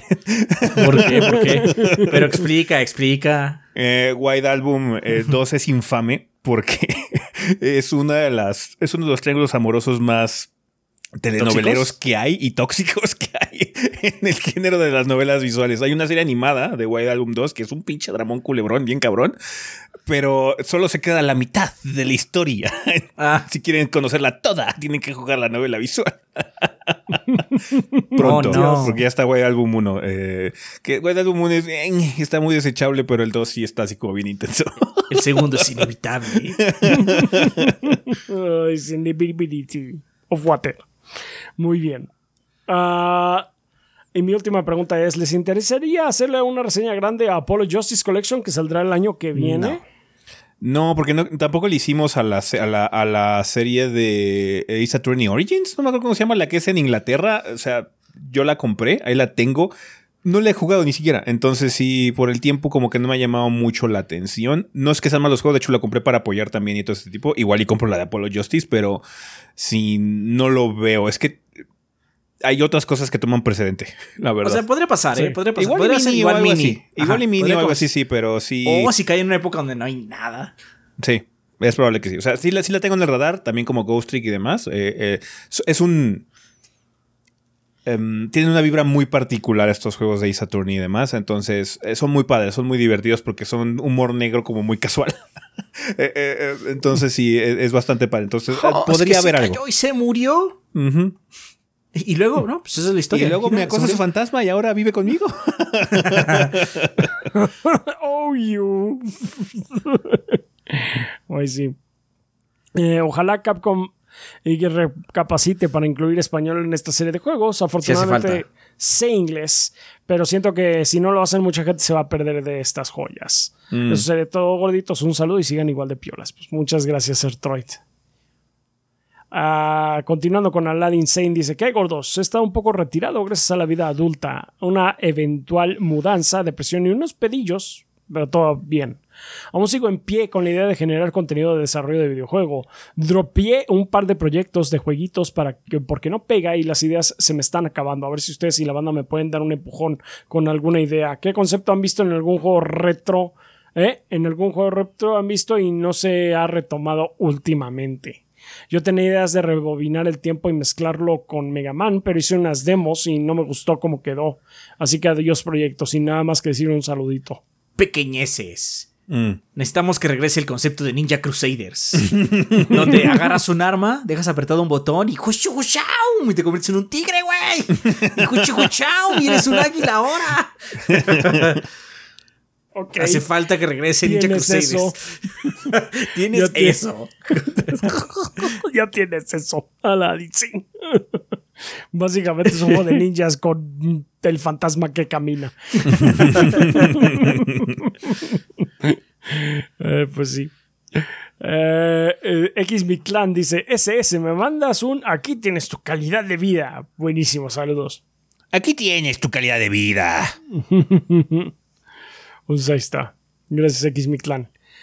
Iván Delgado Bravo dice: ¿Qué tal, gorditos y banda? ¿Cómo andamos? Espero que todo fine. Dos preguntas poquito largas. Ya salió el cartel de Hell and Heaven 2023 y la verdad es que no me acabo de agradar del todo, pero bueno, no se puede dar, no se puede todo en la vida. ¿A ustedes les gustó? Desconozco si les gusta el metal, pero si sí, ¿qué banda o bandas del cartel les gustan? A mí me gustan algunas cuantas como Amon Amarth, Halloween, Sodom, Non Serverium, Exodus, etcétera, pero realmente no sé si valga la pena ir a un festival tan grande como este para ver unas pocas bandas que realmente no me gustan, pero que ya he visto antes. Me, realmente me gustan, perdón. ¿Ustedes tienen ir planeado a ir a algún concierto o festival de, del tipo que sea este año? O sea, Yo conciertos sí creo voy a ir al de Depeche, No. pero sí, no, no soy muy metalero yo, por lo menos. A mí no me gustan los festivales. me gusta ir a, a un concierto de una banda en particular que me guste, pero no me gustan los festivales. No me gustan los festivales, no voy a festivales. Entonces, Mm. no, no me- o sea, aunque estén puras bandas que me encantan el festival, no voy a ir al festival. ya. Lo siento. Este.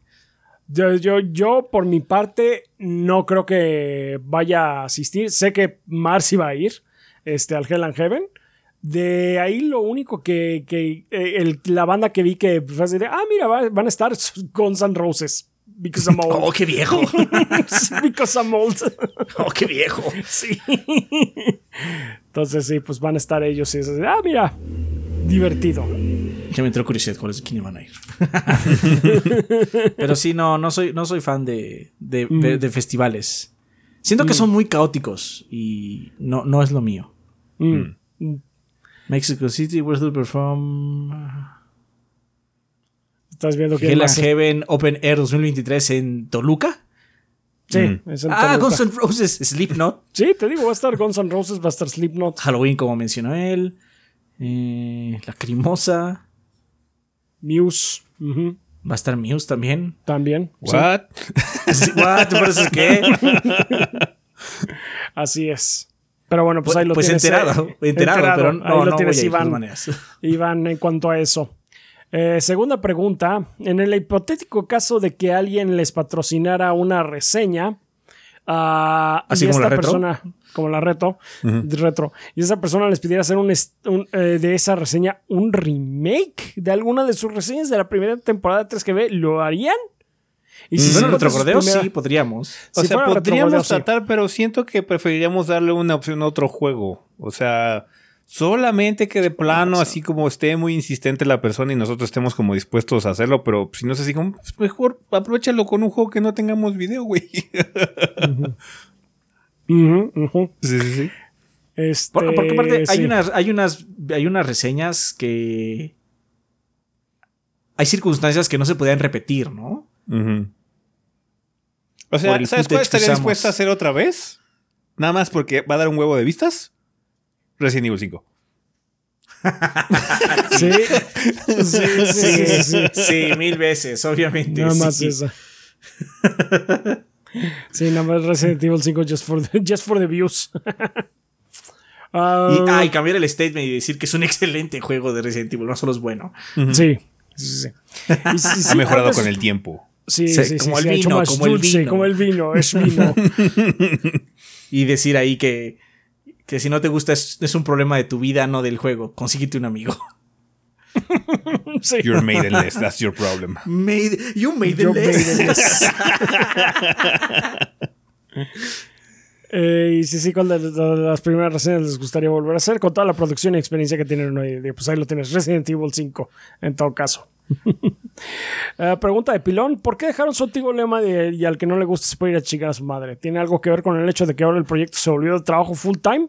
Espero no, sea una respuesta incómoda e indiscreta. es mera curiosidad. ahí, no- ya, ya, ya. Sí, ya lo hemos comentado antes, como, o sea, no sé si ya lo han respondido antes. Sí, ya lo hemos dicho varias veces. Pues, Era momento de seguir adelante. Era Era, muy aburrido empezar todas las reseñas igual. Sí. Sí, sí, sí. Me acuerdo de que cuando dividíamos párrafos en esa época siempre es así de a quién le tocó... a- eh, ¿Cuántos nos tocó a cada quien? Y siempre es, ah, pero el primero no cuenta, es de chocolate. sí, sí, sí, Sí. No mames, la de Baldur's fue el 13 por persona. Imagínate, Sí. sí, no. No, la de Street, güey. No Street mames, estúpida. Street 6 pendeja. La de sea, está, está más con la, 16. la de Baldur's es juego de niños comparado con Sí, Street no Fighter, güey. la, nos la de salió Street Fighter grababa y grababa y no terminaba. Es ¿Qué es este guion? ¿Qué es este guion? Creo que nos tocó de a 10 17 párrafos por persona. Así algo estupidísimo. ¿Qué es este guion? Sí, sí, sí. Un abrazo gorditos y que el gordeo es eterno. Pues muchísimas gracias, Iván. Eh, Mugrimao nos dice: Hola gorditos, Eh, creo que hablo por todos cuando digo que nos sorprendió. Eh, nos sorprendieron con la reseña de Baldur's Gate y Armored Core. Y aquí mi pregunta: el año pasado recuerdo que Paul Basinga mencionó que no llegó a disfrutar tanto el del Rey porque tuvo que acabarlo muy rápido para generar contenido. Perdón, ¿les pasa algo similar a ustedes? viendo el ritmo que tuvieron que eh, acabar monstruos como Elden, Tears of the Kingdom, Horizon y Baldur's, ¿no se arruinan la experiencia o depende del juego? Porque recuerdo que en el streaming de Gamescom mencionaron que querían seguir jugando Baldur's. No, yo creo que sigo jugando que esa es Baldur's. la cosa, queremos Depende seguir del jugando juego Baldur's. realmente y las circunstancias. O sea, Baldur's, es que Baldur's tiene mucha magia. O sea, ese juego es especial en muchos sentidos. Está muy Sí, bien no hecho, muy, craft, muy bien crafteado, es adictivo, es. eh, Está de huevos ese juego. Ese juego es hermoso en todos los sentidos. Pero depende mucho de las circunstancias. Em, hay juegos que sí se pueden volver muy cansados por el tiempo o lo que sea, porque sí puede ser un poquito brutal y quizás no estés disfrutando un poquito de la experiencia. Exoprimal nos cansó. Te puedo Sí. decir. No, acabamos Sí, no muy mames. cansados de Exoprimal. Sí, sí, Pero sí, sí, lo que te puedo decir de Fires of Rubicon es que no es, tiene un ritmo Souls. Fires of Rubicon es un juego que podría dominar como un perro rabioso. que el juego te está. Ah, vas así. Entonces, el juego mismo te empuja a seguir adelante. De hecho, es cuando llegas a esos jefes que te tienen hasta se siente extraño. Así como, güey, estoy detenido. Esto es raro, ¿no? Sí. Entonces traes, te vas muy acelerado jugando Armored Core. Entonces también el juego ayuda a que pues, sigas y sigas y sigas y sigas, ¿no? Igual a mí me pasa eso mucho con los juegos como DMC y eso, que solo vas como bola, como bola de nieve, así, ¡ah! ¿no? Y se acaba, ¿no? Pero hay otros, hay otros que sí siento que llega a ser así como, güey, como Exoprimal, no mames. Era así como. Terminábamos una partida de Exoprimal, veíamos así como los stats de la pelea y así como. Ay, ojalá se desbloquee la historia porque ya quiero seguir y quiero avanzar, güey. Estoy- Siento que no ha avanzado nada. Sí. Llevamos sentado todo el día aquí y no hemos avanzado nada. Eh, traté, de- además, con eso es la pinche historia. o sea, traté de poner la atención a dos, tres conversaciones de las que tienen ahí después y fue de. No estoy entendiendo ni madres. ya nada más las voy a desbloquear por tenerlas desbloqueadas. Sí. la neta. Sí, depende sí. mucho del juego. También Sí, depende sí, mucho sí. de cómo. de cómo andemos nosotros con juegos aledaños también. Sí. Sí, De qué ánimo vengamos con los otros juegos. también. Ujú. Para mí lo que luego me funciona con algunas minis o con algunas reseñas grandes es que si el juego en cuestión, el otro juego que estoy jugando o los otros juegos no están tan buenos, es así como, bueno, voy a jugar el que está bueno, por Sí. lo menos. Sí, sí, Que sí. luego, híjole, nos tocaron unos bodrios. Oh, sí. Y sí, así como, ah, pero es que, o sea, estaba jugando WrestleQuest y Baldur's Gate al mismo tiempo, banda. Y claramente Imagínense. hay uno mejor. Sí. Russell. Sí, sí. Esa también es la ventaja, la diversidad de juegos que, que jugamos. O sea, yo te estoy jugando como una gama muy amplia de cosas, entonces sí está distinto. Eh, hasta cierto punto me gusta tener eh, la opción de poder eh, relajarme con otra cosa si es que la- el, el juego principal o alguna de las madres que estoy probando está muy larga. No suele ser común porque no me gusta luego quitarme la atención de algo porque si no luego me encarrero en el juego vergas y me olvido del que está culero.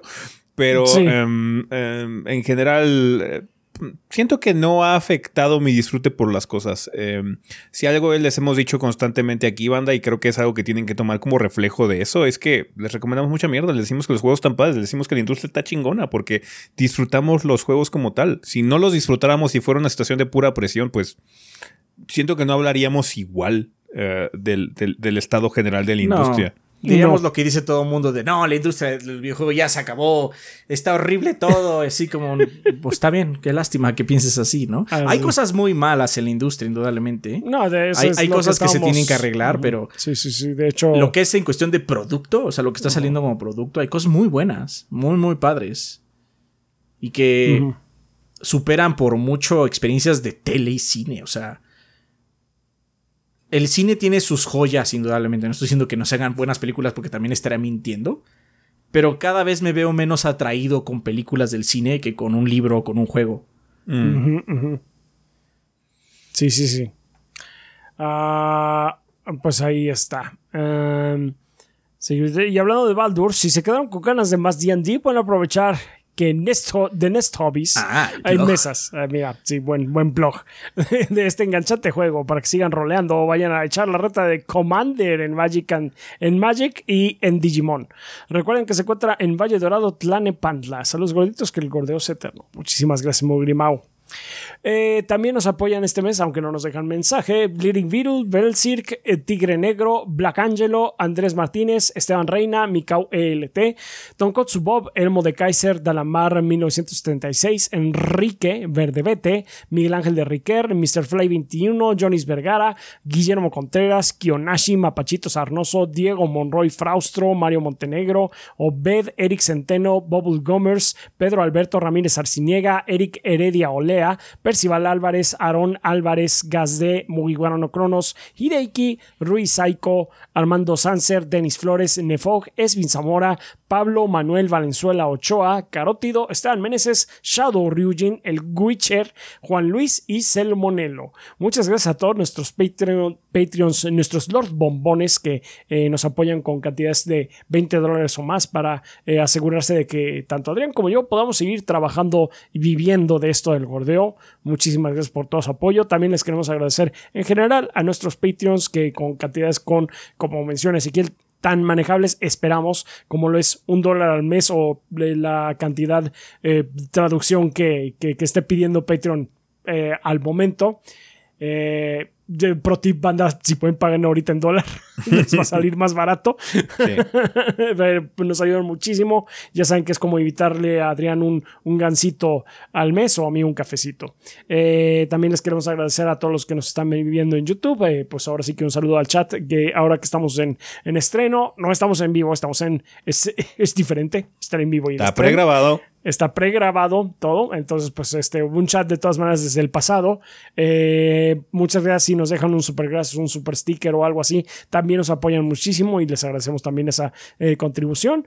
Y pues muchas gracias a la banda de Twitch que nos estuvo, eh, que siempre está con nosotros. Ahora nos acompañaron en el, eh, la cotransmisión del Opening Night Live de la Gamescom. 2023. Ojalá se hayan divertido a pesar de que no haya habido algo realmente espectacular. Eh, también esta semana estuvimos haciendo stream. Yo hice un stream casual de 30XX y pues ese y Adrián estuvieron jugando Armor Core 6. Entonces, pues ojalá lo hayan disfrutado todo. Y pues sí, en general, muchas gracias a todos los que nos ven, nos siguen y esparcen la palabra del correo. Ustedes nos ayudan mucho, muchísimo. Son la sangre de, de este canal y sin ustedes, pues no estaríamos aquí. Muchas gracias. Muchas gracias, banda. Gracias, banda. Así es. Eh, pues bueno, banda, vamos a pasar a la sección de preguntas. Ya saben que si quieren formar parte de esta parte del programa, eh, solo tienen que mandarnos sus preguntas en forma de comentario en el video aquí en YouTube que están viendo, aquí abajito. Pongan su pregunta. Nada más, por favor, eh, al inicio del comentario pongan la palabra pregunta para que literalmente sepamos que viene dirigida a esta sección. Pueden hacer exactamente lo mismo en la página en 3cb.com.mx o en nuestro servidor de Discord eh, en la sala específica para preguntas del podcast. Eh, dice ahí preguntas para el podcast. Es bien fácil encontrar la sala. Cualquier persona la puede utilizar. Es completamente gratis. Solo tienen que unirse al servidor que es discord.gg diagonal 3 gordos B.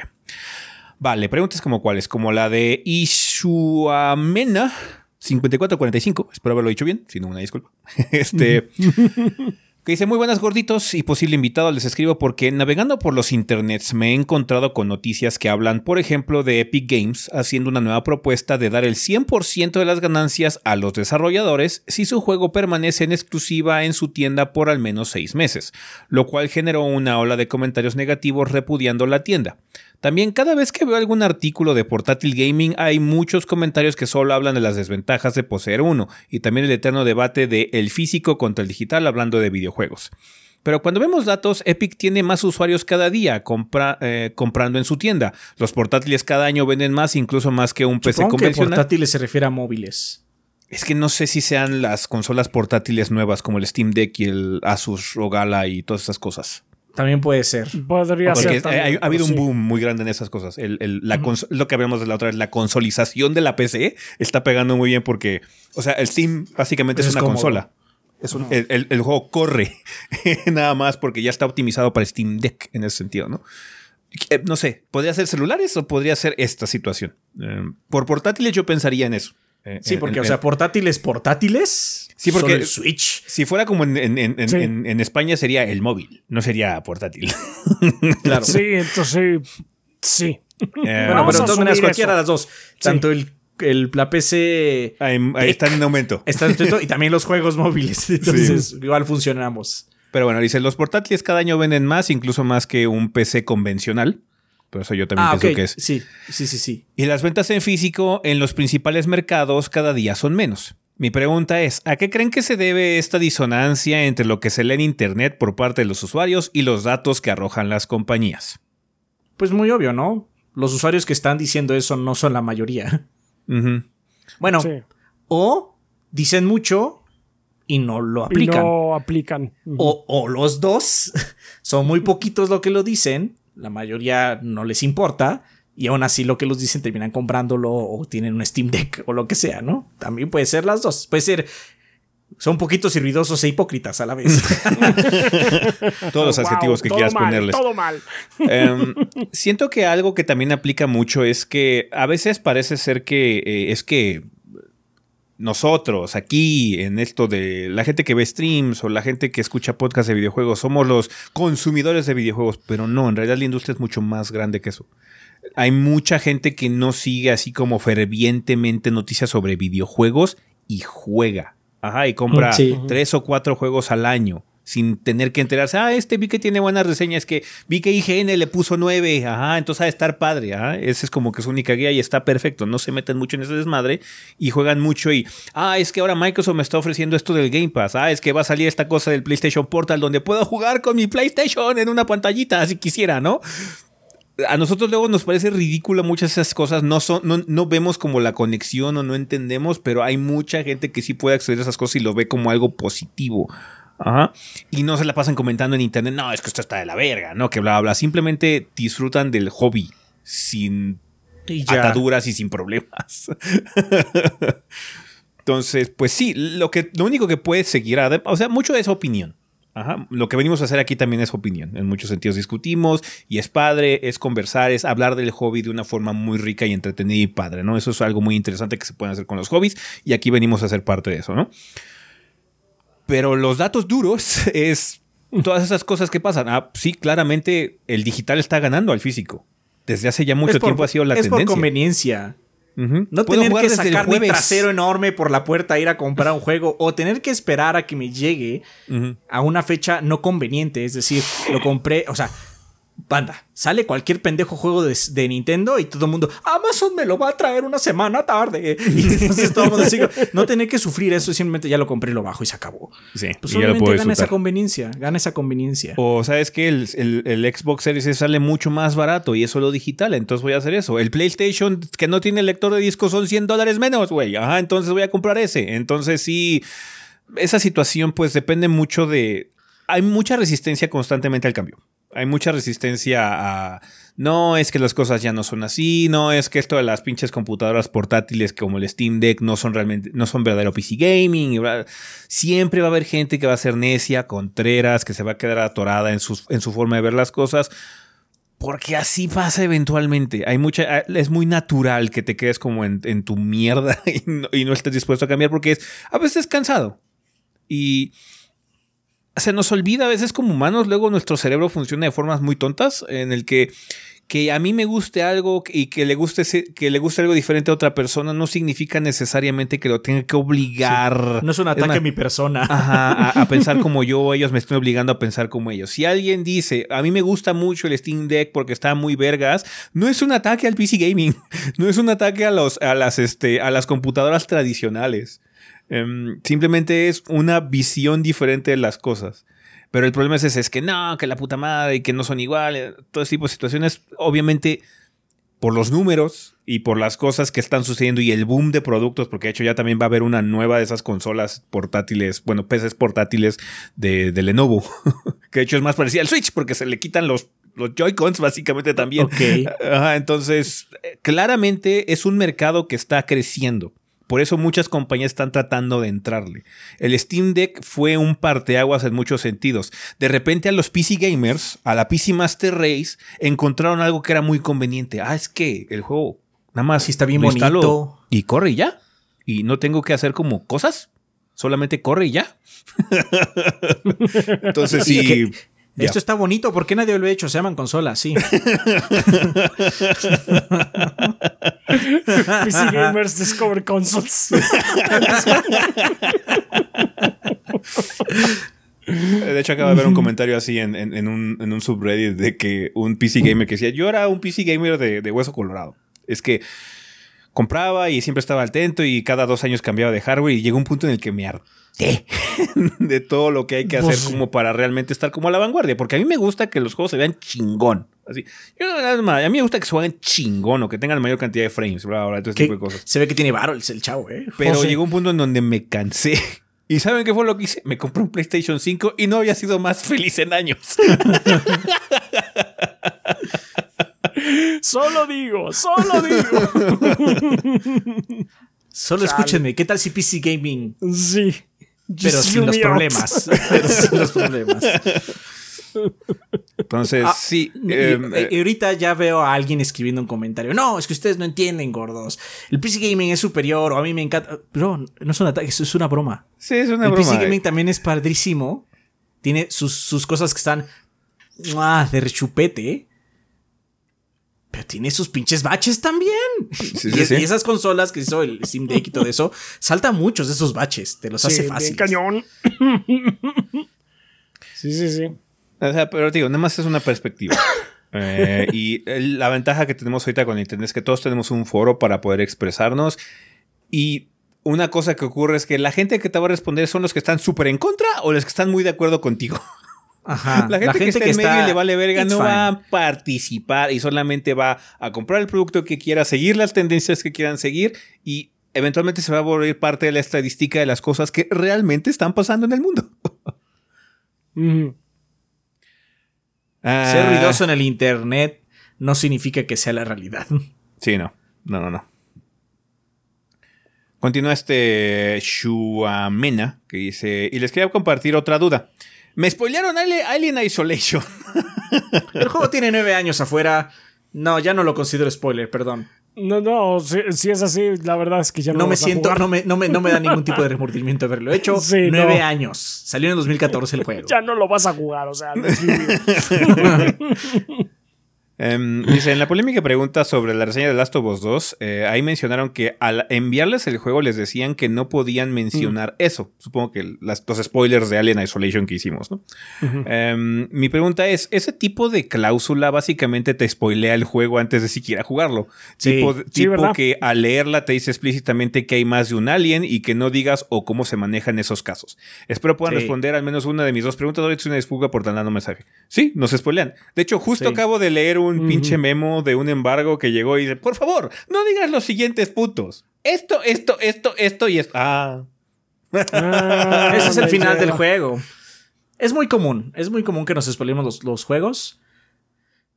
Afortunadamente creo que ninguno de los tres somos esas personas que se enojan con los spoilers. Así como, no mames. No, no, Me arruiné es- la es- historia para siempre. ¿no? O sea, ¿Acaso si me si estamos- contaras el final de Elden Ring, no es como Ah, si voy sí. a dejar de disfrutarlo, güey. Sí, Ajá, exactamente. Es más el camino, ¿no? Lo más que. La, la reacción más intensa que vas a sacar de nosotros en un. En uno de esos casos es. ah, no. Ya está ahí. Eso es todo. Ajá. Este, pero preferimos que venga eso en los embargos. Mm, Porque así nos da a nosotros herramientas para decidir si hacer el embargo no. Como dijimos en esa pregunta que todo el mundo se enojó, a pesar de que claramente este, dijeron mentiras de nosotros. Este. Si el embargo está muy intenso y dicen, no, es que no pueden hablar nada de esto, está bien. No hacemos la reseña antes, perdón. Lo voy a tener que mencionar en mi reseña. Sí. Si no nos dicen esas cosas, pues es más difícil. Nos tenemos que hacer el trabajo de terminarlo primero y ya después de haber terminado todo el juego y a días del embargo decir no lo vamos a tomar, hace las cosas más complicadas. Entonces prefiero yo que nos spoilemos y nosotros podamos tomar una decisión más informada de seguir o no ese embargo hasta el día de lanzamiento a simplemente quedarnos en, la ignorancia y descubrirlo por nosotros mismos, básicamente, ¿no? Porque hay veces que es más vago. Así como, no puedes decir nada hasta aquí. Que sigue adelante, pues no me dijeron, ¿no? Entonces no sé por qué no. A veces es porque el gameplay cambia mucho. Que de hecho ¿no? eso, eso también luego son guías. Por favor, limita tu footage o lo que sea, Ajá. tus comentarios a antes del episodio, capítulo 6. Sí. Que o lo sea, buscan. Que yo entiendo esos comentarios porque es para precisamente no spoilear la experiencia al usuario, que pues, ustedes son los que Sí, importan hecho- más en esta situación, van, no tanto nosotros. Los que vieron la reseña de Chrono Cross sabrán. Los que, jue- los que hayan jugado ya Chrono Cross sabrán que hay, de hecho hay footage que no existe en el video. Por obvias razones. Pasa algo muy obvio en el juego. y que no mostramos en el footage. Ajá. Digamos que es esa situación, pero en un juego moderno. Ajá. En, en- en el caso de Chrono Cross, nosotros nos auto- autoimpusimos esa norma. Nadie nos dijo, no pueden mostrar esto. Dijimos, bueno, esto es como super spoiler, es el mega spoiler de este juego, ¿no? Entonces, no hay que mostrar nada a partir de este punto. Ajá. Eh, es lo mismo, pero las compañías te dicen eso, pero tú decides acatarlo o no. Si no lo quieres acatar, chingón, saca el No video hasta que salga el el, embargo. juego. No No aceptas el el embargo, embargo. sacas la reseña hasta que salga el juego. Sí, sí, sí. Y ya. Bien, generalmente no hemos tenido problemas con esa situación porque son, suelen ser cosas sensatas. Es, no cuentes el final del juego, por favor. No cuentes la revelación grande de la historia o algo así. Sí, nos spoileamos algunas cosas a veces, eh, pero pues es parte del trabajo también. Eh, prefiero, prefiero eso. Aparte, como mencionamos, no somos. No nos molestan tanto los spoilers. Hay gente que le molestan mucho. Si te molestan mucho, mucho, mucho los spoilers, no le hagas a esto. Sí, no te dediques a esto, te vas a arruinar muchas cosas. Em, también nos escribe user HC9LR9DD9U. Wow. de YouTube. Está raro ese nombre, pero bueno. es un bot, pero bueno, se el, acerca. eh, el bot le preguntó, igual estamos hablando con una inteligencia artificial, no lo sé, pero bueno, vamos a contestar la pregunta de, del chat GPT. Que dice, el hecho de encontrar las entregas de Baldur's Gate para móviles me hizo recordar una pregunta que les hicieron hace varios podcasts. Reseñas de juegos móviles. ¿Es cierto que el mercado actual de juegos para móviles son los gachas? Eh, ¿Qué es VR? Eh, Battle Royale. Battle Royale. Battle Y otras Ah, cosas Battle de Royale, moda. sí. Entiendo que no puedan acabar to- abarcar todo eso o que no quieran, es justo, pero ¿y qué tal Sí, si hacen no. revisiones? ¿Qué? No quiero, no quiero entrar a hacer como nada de gachas. Es que no mames. Imagínate hacer No, revisiones de gachas. man. No, Ay, no, mames, no, no, no, no, no, mames. no, Screw por favor, no. Si acaso así uno por ahí de algo muy grande, pero no, nada más. O sea, no. No, no, no, screw that, no. Eh, eh, es justo, pero ¿y qué tal si hacen revisiones de juegos en móviles que no requieran juego en línea ni actualizaciones continuas de contenido? Por ejemplo, existen juegos muy buenos de pago como Slice and Dice, un dungeon crawler donde llevas una party que para las acciones debes lanzar dados, los mismos Baldur's Gate o cosas como Monster Hunter Stories que también se encuentra para móviles. No hicimos ni el de 3DS o el de Switch. Eh, Sí, muchos jugadores de consolas buscamos ese tipo de juegos para móviles porque no tenemos tiempo para los gachas o porque no nos gustan, por lo que creo que podría ser una buena área de oportunidad para ustedes ya que no hay realmente contenido de ese tipo en internet y se reseñaría como otro juego de consola ya que no tendrían que buscar cosas como el meta o actualizaciones constantes de contenido. Muchos buscamos referencias sobre buenos juegos en este tipo de dispositivos que se asemejen a un juego de consolas. O sea, estaría padre la idea. Nadie dice que no. Eh, pero pues el tiempo. O sea, eso también es sentarse y grabarlo. Creo que afortunadamente mi celular y el de Ezequiel, no sé si el de Rafa, graban ya audio, porque Android antes no te dejaba grabar audio, te, grababa el audio a través de la bocina, escucha espantoso. Ahora creo que te deja grabar audio y video directamente en el dispositivo. Deja de eso, ya Este. puedes, ya puedes eh, con el protocolo de C, ya puedes sacar output de aquí, puedes grabar incluso con una capturadora normal como las otras. Ah, ok. Digamos que ya hay más herramientas y todo, pero no quita el hecho que es una, es una chamba, o sea, es, es más trabajo encima. Es más trabajo, sí. Ahorita sí ya estamos como en el borde de todo lo que podemos hacer ahorita. Eh, además, hay algunas cosas que funcionarían, como los que, juegos que mencionas que son 100% de Android. Pero hermano, no haría un video de Baldur's Gate Enhanced Edition solo de móviles. Si voy a hacer un video de Baldur's, voy a hablar primero la versión de PC, que es, tú sabes, la original. Este. Y quizás muy de paso decir, así corre en celular. Sí. Ajá. No porque sea una versión inferior, simplemente es porque para nosotros, pues estamos más enfocados a esas experiencias. No te estoy diciendo que estés mal, de hecho es más, igual el público crecería bastante. No estoy diciendo nada que esté mal tu idea, pero es mucho más trabajo de un área que no conocemos tanto. Tendremos que experimentar mucho más de otros No lados. deja de eso. Yo detesto jugar en mi celular. Si hay algo que detesto en la vida es jugar en mi celular. Detesto jugar con controles de celular. I fucking hate it. A mí me gustan los botones, me gustan los controles. I'm sorry. Entonces, Ah, no. Eso se podría arreglar con algo con, para jugar Sí, con un controles. quiche o lo que sea, pero Ajá. sí, no. Nah. Lo he Ajá, intentado. entonces- lo, lo más que he jugado es Vampire Survivors. Pero es así, pero ya está la versión de Switch, güey. Entonces, fuck this thing. Screw this shit. Ya voy a jugar con botón. Lo voy a jugar como Dios manda. Y yo creo que la respuesta, de hecho, sería la misma. Que dijimos esa vez. De que si hiciéramos cosas de celular. No serían reseñas normales. Serían más bien shorts. Sí. El juego tiene esto y esto y esto en este modo celular. Chingón. Y se acabó. Eso yo creo que sería lo que haríamos de celular si es que algún día hacemos. Pero... Este... Es que es más chamba. Mucha más chamba. Ya. Y pues no. esos Baldur's Gates del mundo no se van a acabar solos. Sí, no, prefiero pasar mi. O sea, no dudo que haya juegos muy padres, pero sí prefiero pasar mi, mi tiempo y mi esfuerzo en una plataforma de interfaz que disfruto. Por lo menos la, cosa de entrada voy, voy con buena gana. Sí, si el juego está culero, pues ya la emoción baja, ¿no? Pero sí, no, con celular voy con mucha mentalidad de eh, in- incomodidad. He jugado mucho Magic, jugué mucho Magic ahí, pero porque Magic es nada más de hacer esto eh, y ya, pero también eh, cuando podía jugaba mejor en la PC porque en la PC corre hasta más chido y es más fluido y eh, es más fácil. Detesto la interfaz de celulares, la detesto. Entonces, sí, sí, más, más que nada por, por eso también, si no, no lo haría, porque no es algo que yo conozca o quiera o lo disfrute. Ahorita que estamos hablando todavía del disfrute de la, de la industria, no lo disfruto. No es algo que yo, que yo haga. Eh, mi celular es para hacer celular, no para jugar. Eh, porque, no porque no pueda, sino porque tengo muchos otros aparatos que lo hacen mejor. Entonces sí, o sea, podría suceder, pero yo creo que si hiciéramos sería la misma respuesta que la otra vez. Serían videos de short. Mm. Corre bien y pues tiene estos apartados y está padre. Fin del short. Sí.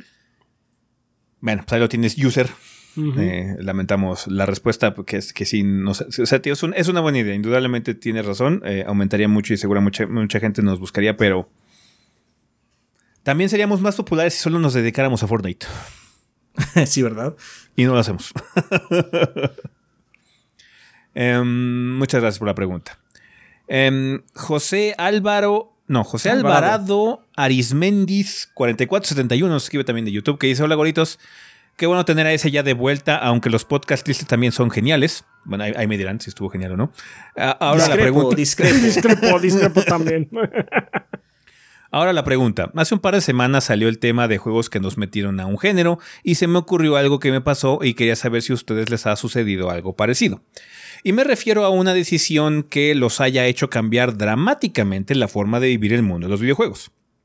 Por ejemplo, en mi caso, yo miraba los juegos indie como juegos inferiores y chafas y jamás los volteaba a ver, pero al ser fiel seguidor del canal, desde la reseña Super Metroid, miraba todos sus videos, incluidos las minis de juegos indies. Y el día que reseñaron Action Verge, siendo fan de Metroid desde NES a mis 4 años, me encantó tanto que lo vi, me encantó tanto lo que vi, que inmediatamente lo compré para el Wii U.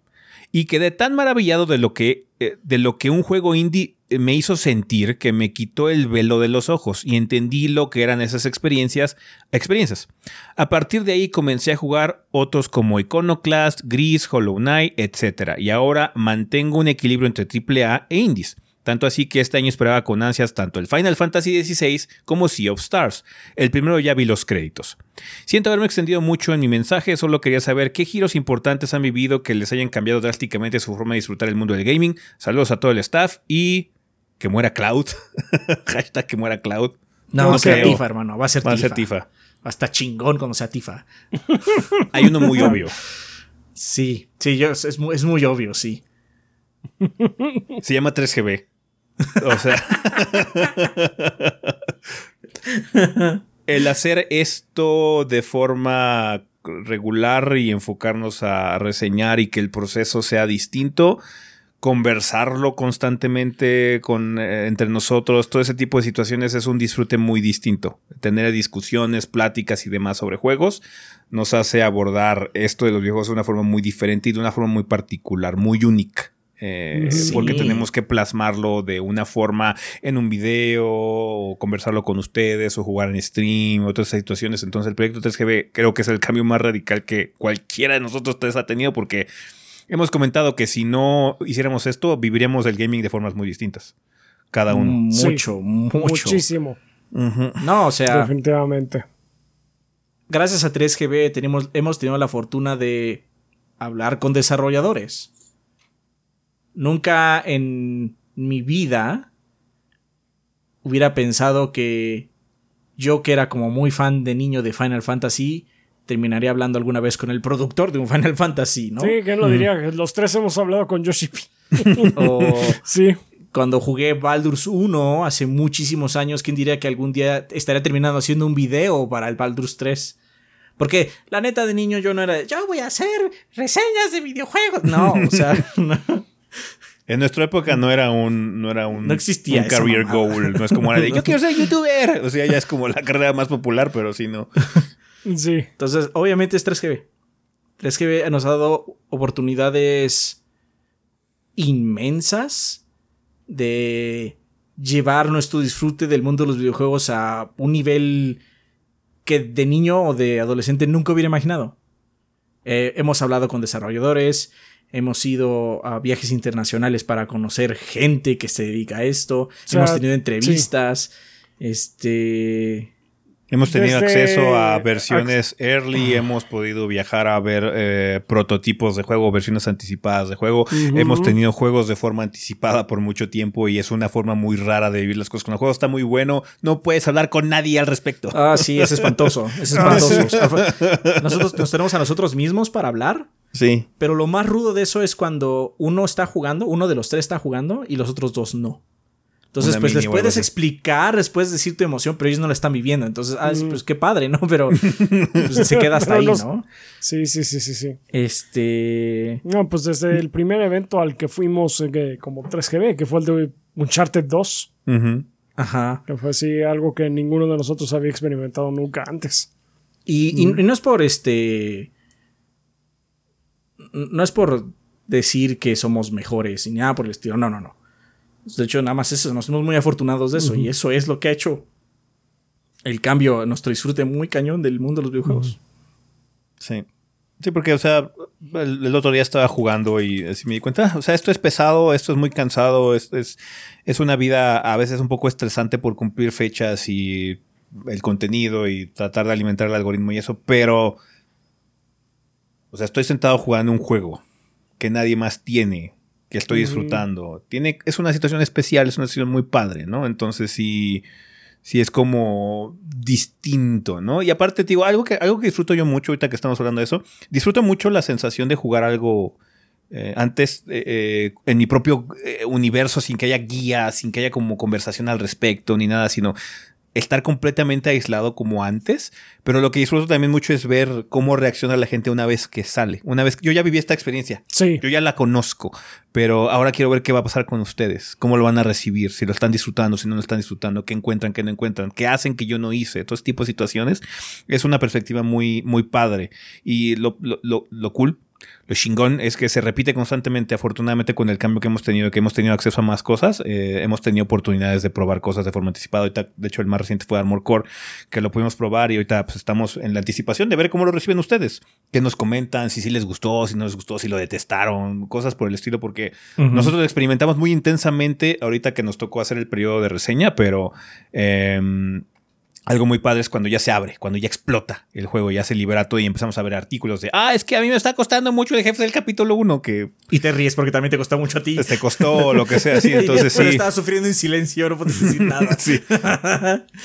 Entonces, sí, todas esas cosas son muy padres y es lo que ha cambiado mucho la perspectiva porque es diferente en muchos sentidos. Eh, no es común. Eh, lo que se logra, muy pocas personas este, pueden disfrutar las cosas así como nosotros. Muy pocas personas tienen acceso u oportunidades que tenemos nosotros, de las cuales estamos bastante agradecidos.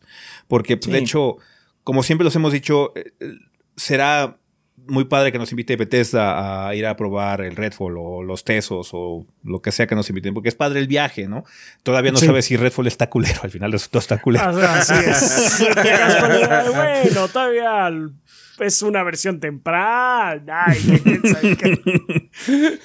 Pero los que realmente nos dan esa oportunidad con sus vistas, con su seguimiento, con crecimiento, son ustedes, ¿dónde?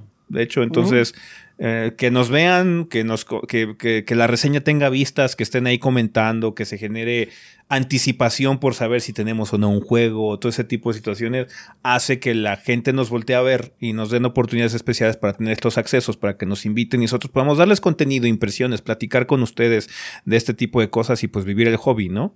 Eh, entonces sí, ha cambiado mucho la perspectiva porque pues antes yo compraba así cosas día uno, me gustaba mucho comprar así en, en lanzamiento porque era, era una experiencia muy padre, es algo que disfruto también mucho, pero es muy distinto a la situación que se, que se tiene ahora. Sí, de hecho, eh, mi relación con la PC antes era de amor y odio porque siempre tenías que arreglar cosas, pero ahora es, es todavía, todavía más intenso. Se ha Porque intensificado nada más. sie- siempre es muy padre cuando te van a enviar algo previo, especialmente cuando es hasta medio año o un año antes. Ajá. Es así como, no mames, o sea, voy a probar algo muy, muy previo, ¿no? Pero cuando me dicen es que es en PC, sí, sí me da un poco de miedo. Porque ah, puedes tener el equipo más chingón de la historia. Puedes tener el equipo más cabrón que hay. Pero como es una versión pues muy temprana, que no han probado en todos los setups y demás, luego Luego no corre en tu PC, aunque Sí, esté muy chingona, puede ¿eh? Verde, te puede ir. Entonces puedes estar días o uno o dos días ahí luchando, así como, no, es que ya hice esto, ya cambié este drive, porque obviamente te- te- la gente también te ayuda. Es- es- el otro lado, los desarrolladores también están este, ahí para ayudarte en ese sentido. Y todo el mundo está hasta el huevo, así como, porque no funciona esta mamada. y entonces el amor con la PC es como, es muy padre cuando funciona y puedes cambiarle todas las opciones y que corra mucho mejor que en tu, que en tu consola, ¿no? Eso es súper, es, es un sentimiento, ah, glorioso. Pero cuando no pasa y, de- y debería funcionar y no está funcionando, hijo, esta es el peor sentimiento. Así como, no, ¿qué Viejo, está sí. Pero ahora, imagínate eso, pero sin foros. También, se da, también se dan oportunidades muy curiosas, como el mítico Dark Souls 2 que nunca fue. Ah, sí. El, el Dark Nosotros que jugamos nunca ese fue. Dark Souls 2 que se veía vergas, man. Sí, no mames. El Dark Souls que nunca fue. Ahí lo vimos. Eh, los que no sepan, los builds previos de los Souls lo que hacen es que cuando empiezas una situación similar al Den Ring, te ponen un este, splash de personajes, dice cuál quieres elegir. Y ya están medio construidos, básicamente, ¿no? Entonces en Dark Souls 2 empezabas y elegías una de las clases, no me acuerdo si eran tres o cuatro, y te soltaban en este en el mundo y así como no más se ve súper verguísima se ve mejorcísimo que el Dark Souls 1 qué pedo y nunca fue así Y el juego No, nunca salió llegó a no era verse eso. ¿Qué pasó aquí? Sí. Dark Souls 2 lo que pasó Sí. con todo esto no quiero que sientan que estamos alardeando es más quiero que lo que espero que sientan es que nos sentimos muy afortunados de que esto haya sucedido Mm. Y es mucho gracias a ustedes. Sí, sí, sí. Así No, es. o sea, no, estamos muy agradecidos, banda, por las oportunidades que ustedes nos han dado, porque les digo, es consecuencia directa de que ustedes sigan el proyecto, de que tengamos vistas, de que haya consistencia por parte de ustedes en cuanto a visualizaciones, atención, interés por lo que digamos y eso. Si a nadie le importara un carajo lo que pensáramos, nadie nos invitaría a nada y no tendríamos acceso a nada. no esa reseña de Fire Rubicon no hubiera salido el miércoles No.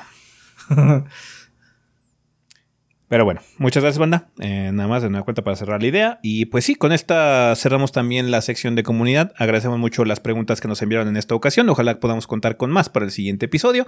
Ya saben, déjenle aquí abajito en comentario o en el servidor de Discord. Vale, pues vamos a terminar ya este desmadre, así que a despedidas.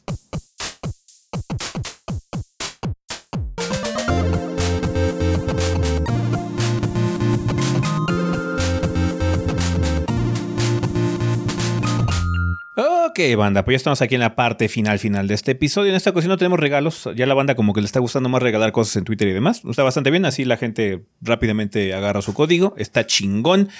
Eh, pero bueno, recomendación aparte de la obvia, Adrián, que es obviamente Armor Core, que a ti te gustó más que cualquiera de nosotros tres, porque pues, tú eres Así el es. Mrs. Locos Guy. Mr. Locus Guy este no puedo recomendar su encuesta así que no Entonces sí, misles locos y ya. Yo no, no tu- no tuve nada esta semana, ¿verdad? Ah, tuve Fort Solís, sí, cierto. Salió esta semana Fort Solís. Eh, solo, solo si les gustan mucho esos juegos de exploración y donde nada más caminas y ves muchos logs y lees cosas, porque el juego es eso, nada más. Ajá, y la historia no aterriza muy bien en algunos aspectos. Lo que sí tiene muy padre es la actuación. Las actuaciones están de huevos, pero digamos que no Pero es el ahí. mejor juego de ese estilo que hay, pero no está terrible. Está bien. Solo si les llama mucho la atención. Y pues Rafa, supongo que Y el yo no 30XX. tengo nada ahorita. Pues el 30XX supongo, ¿no? ¿Qué lo ¿No recomendó lo recomendé ya? ¿Sí? Sí, Sí, fue de la semana pasada. La vez Ah. pasada, sí, sí, sí. sí. Sí, cierto, sí, cierto. Tienes toda la razón. Sí. Eh, va. Pues bueno. Muchísimas gracias, banda, por habernos escuchado Tienen que jugar. Armored Core. Tienen que jugar Armored Core, perdón.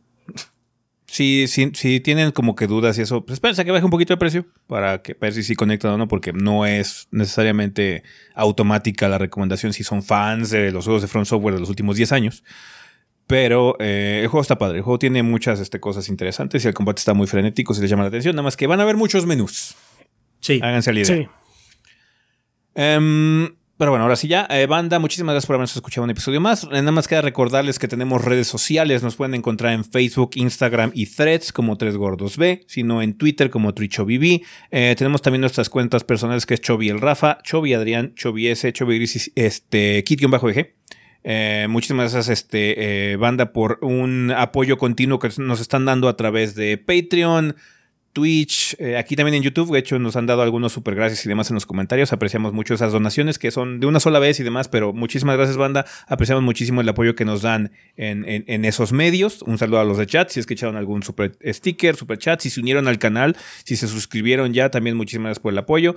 También muchas gracias a la gente que compra productos en la tienda y a toda la gente que nos escucha en la versión en audio de este programa a través de iTunes, iBox, Podbean, Spotify y demás. Muchísimas gracias, banda, por todo el apoyo.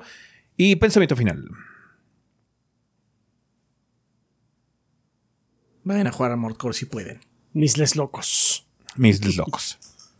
Vale, pues bueno, banda, eso sería todo con respecto a este episodio. Nosotros nos vamos. Bye. Bye. Bye.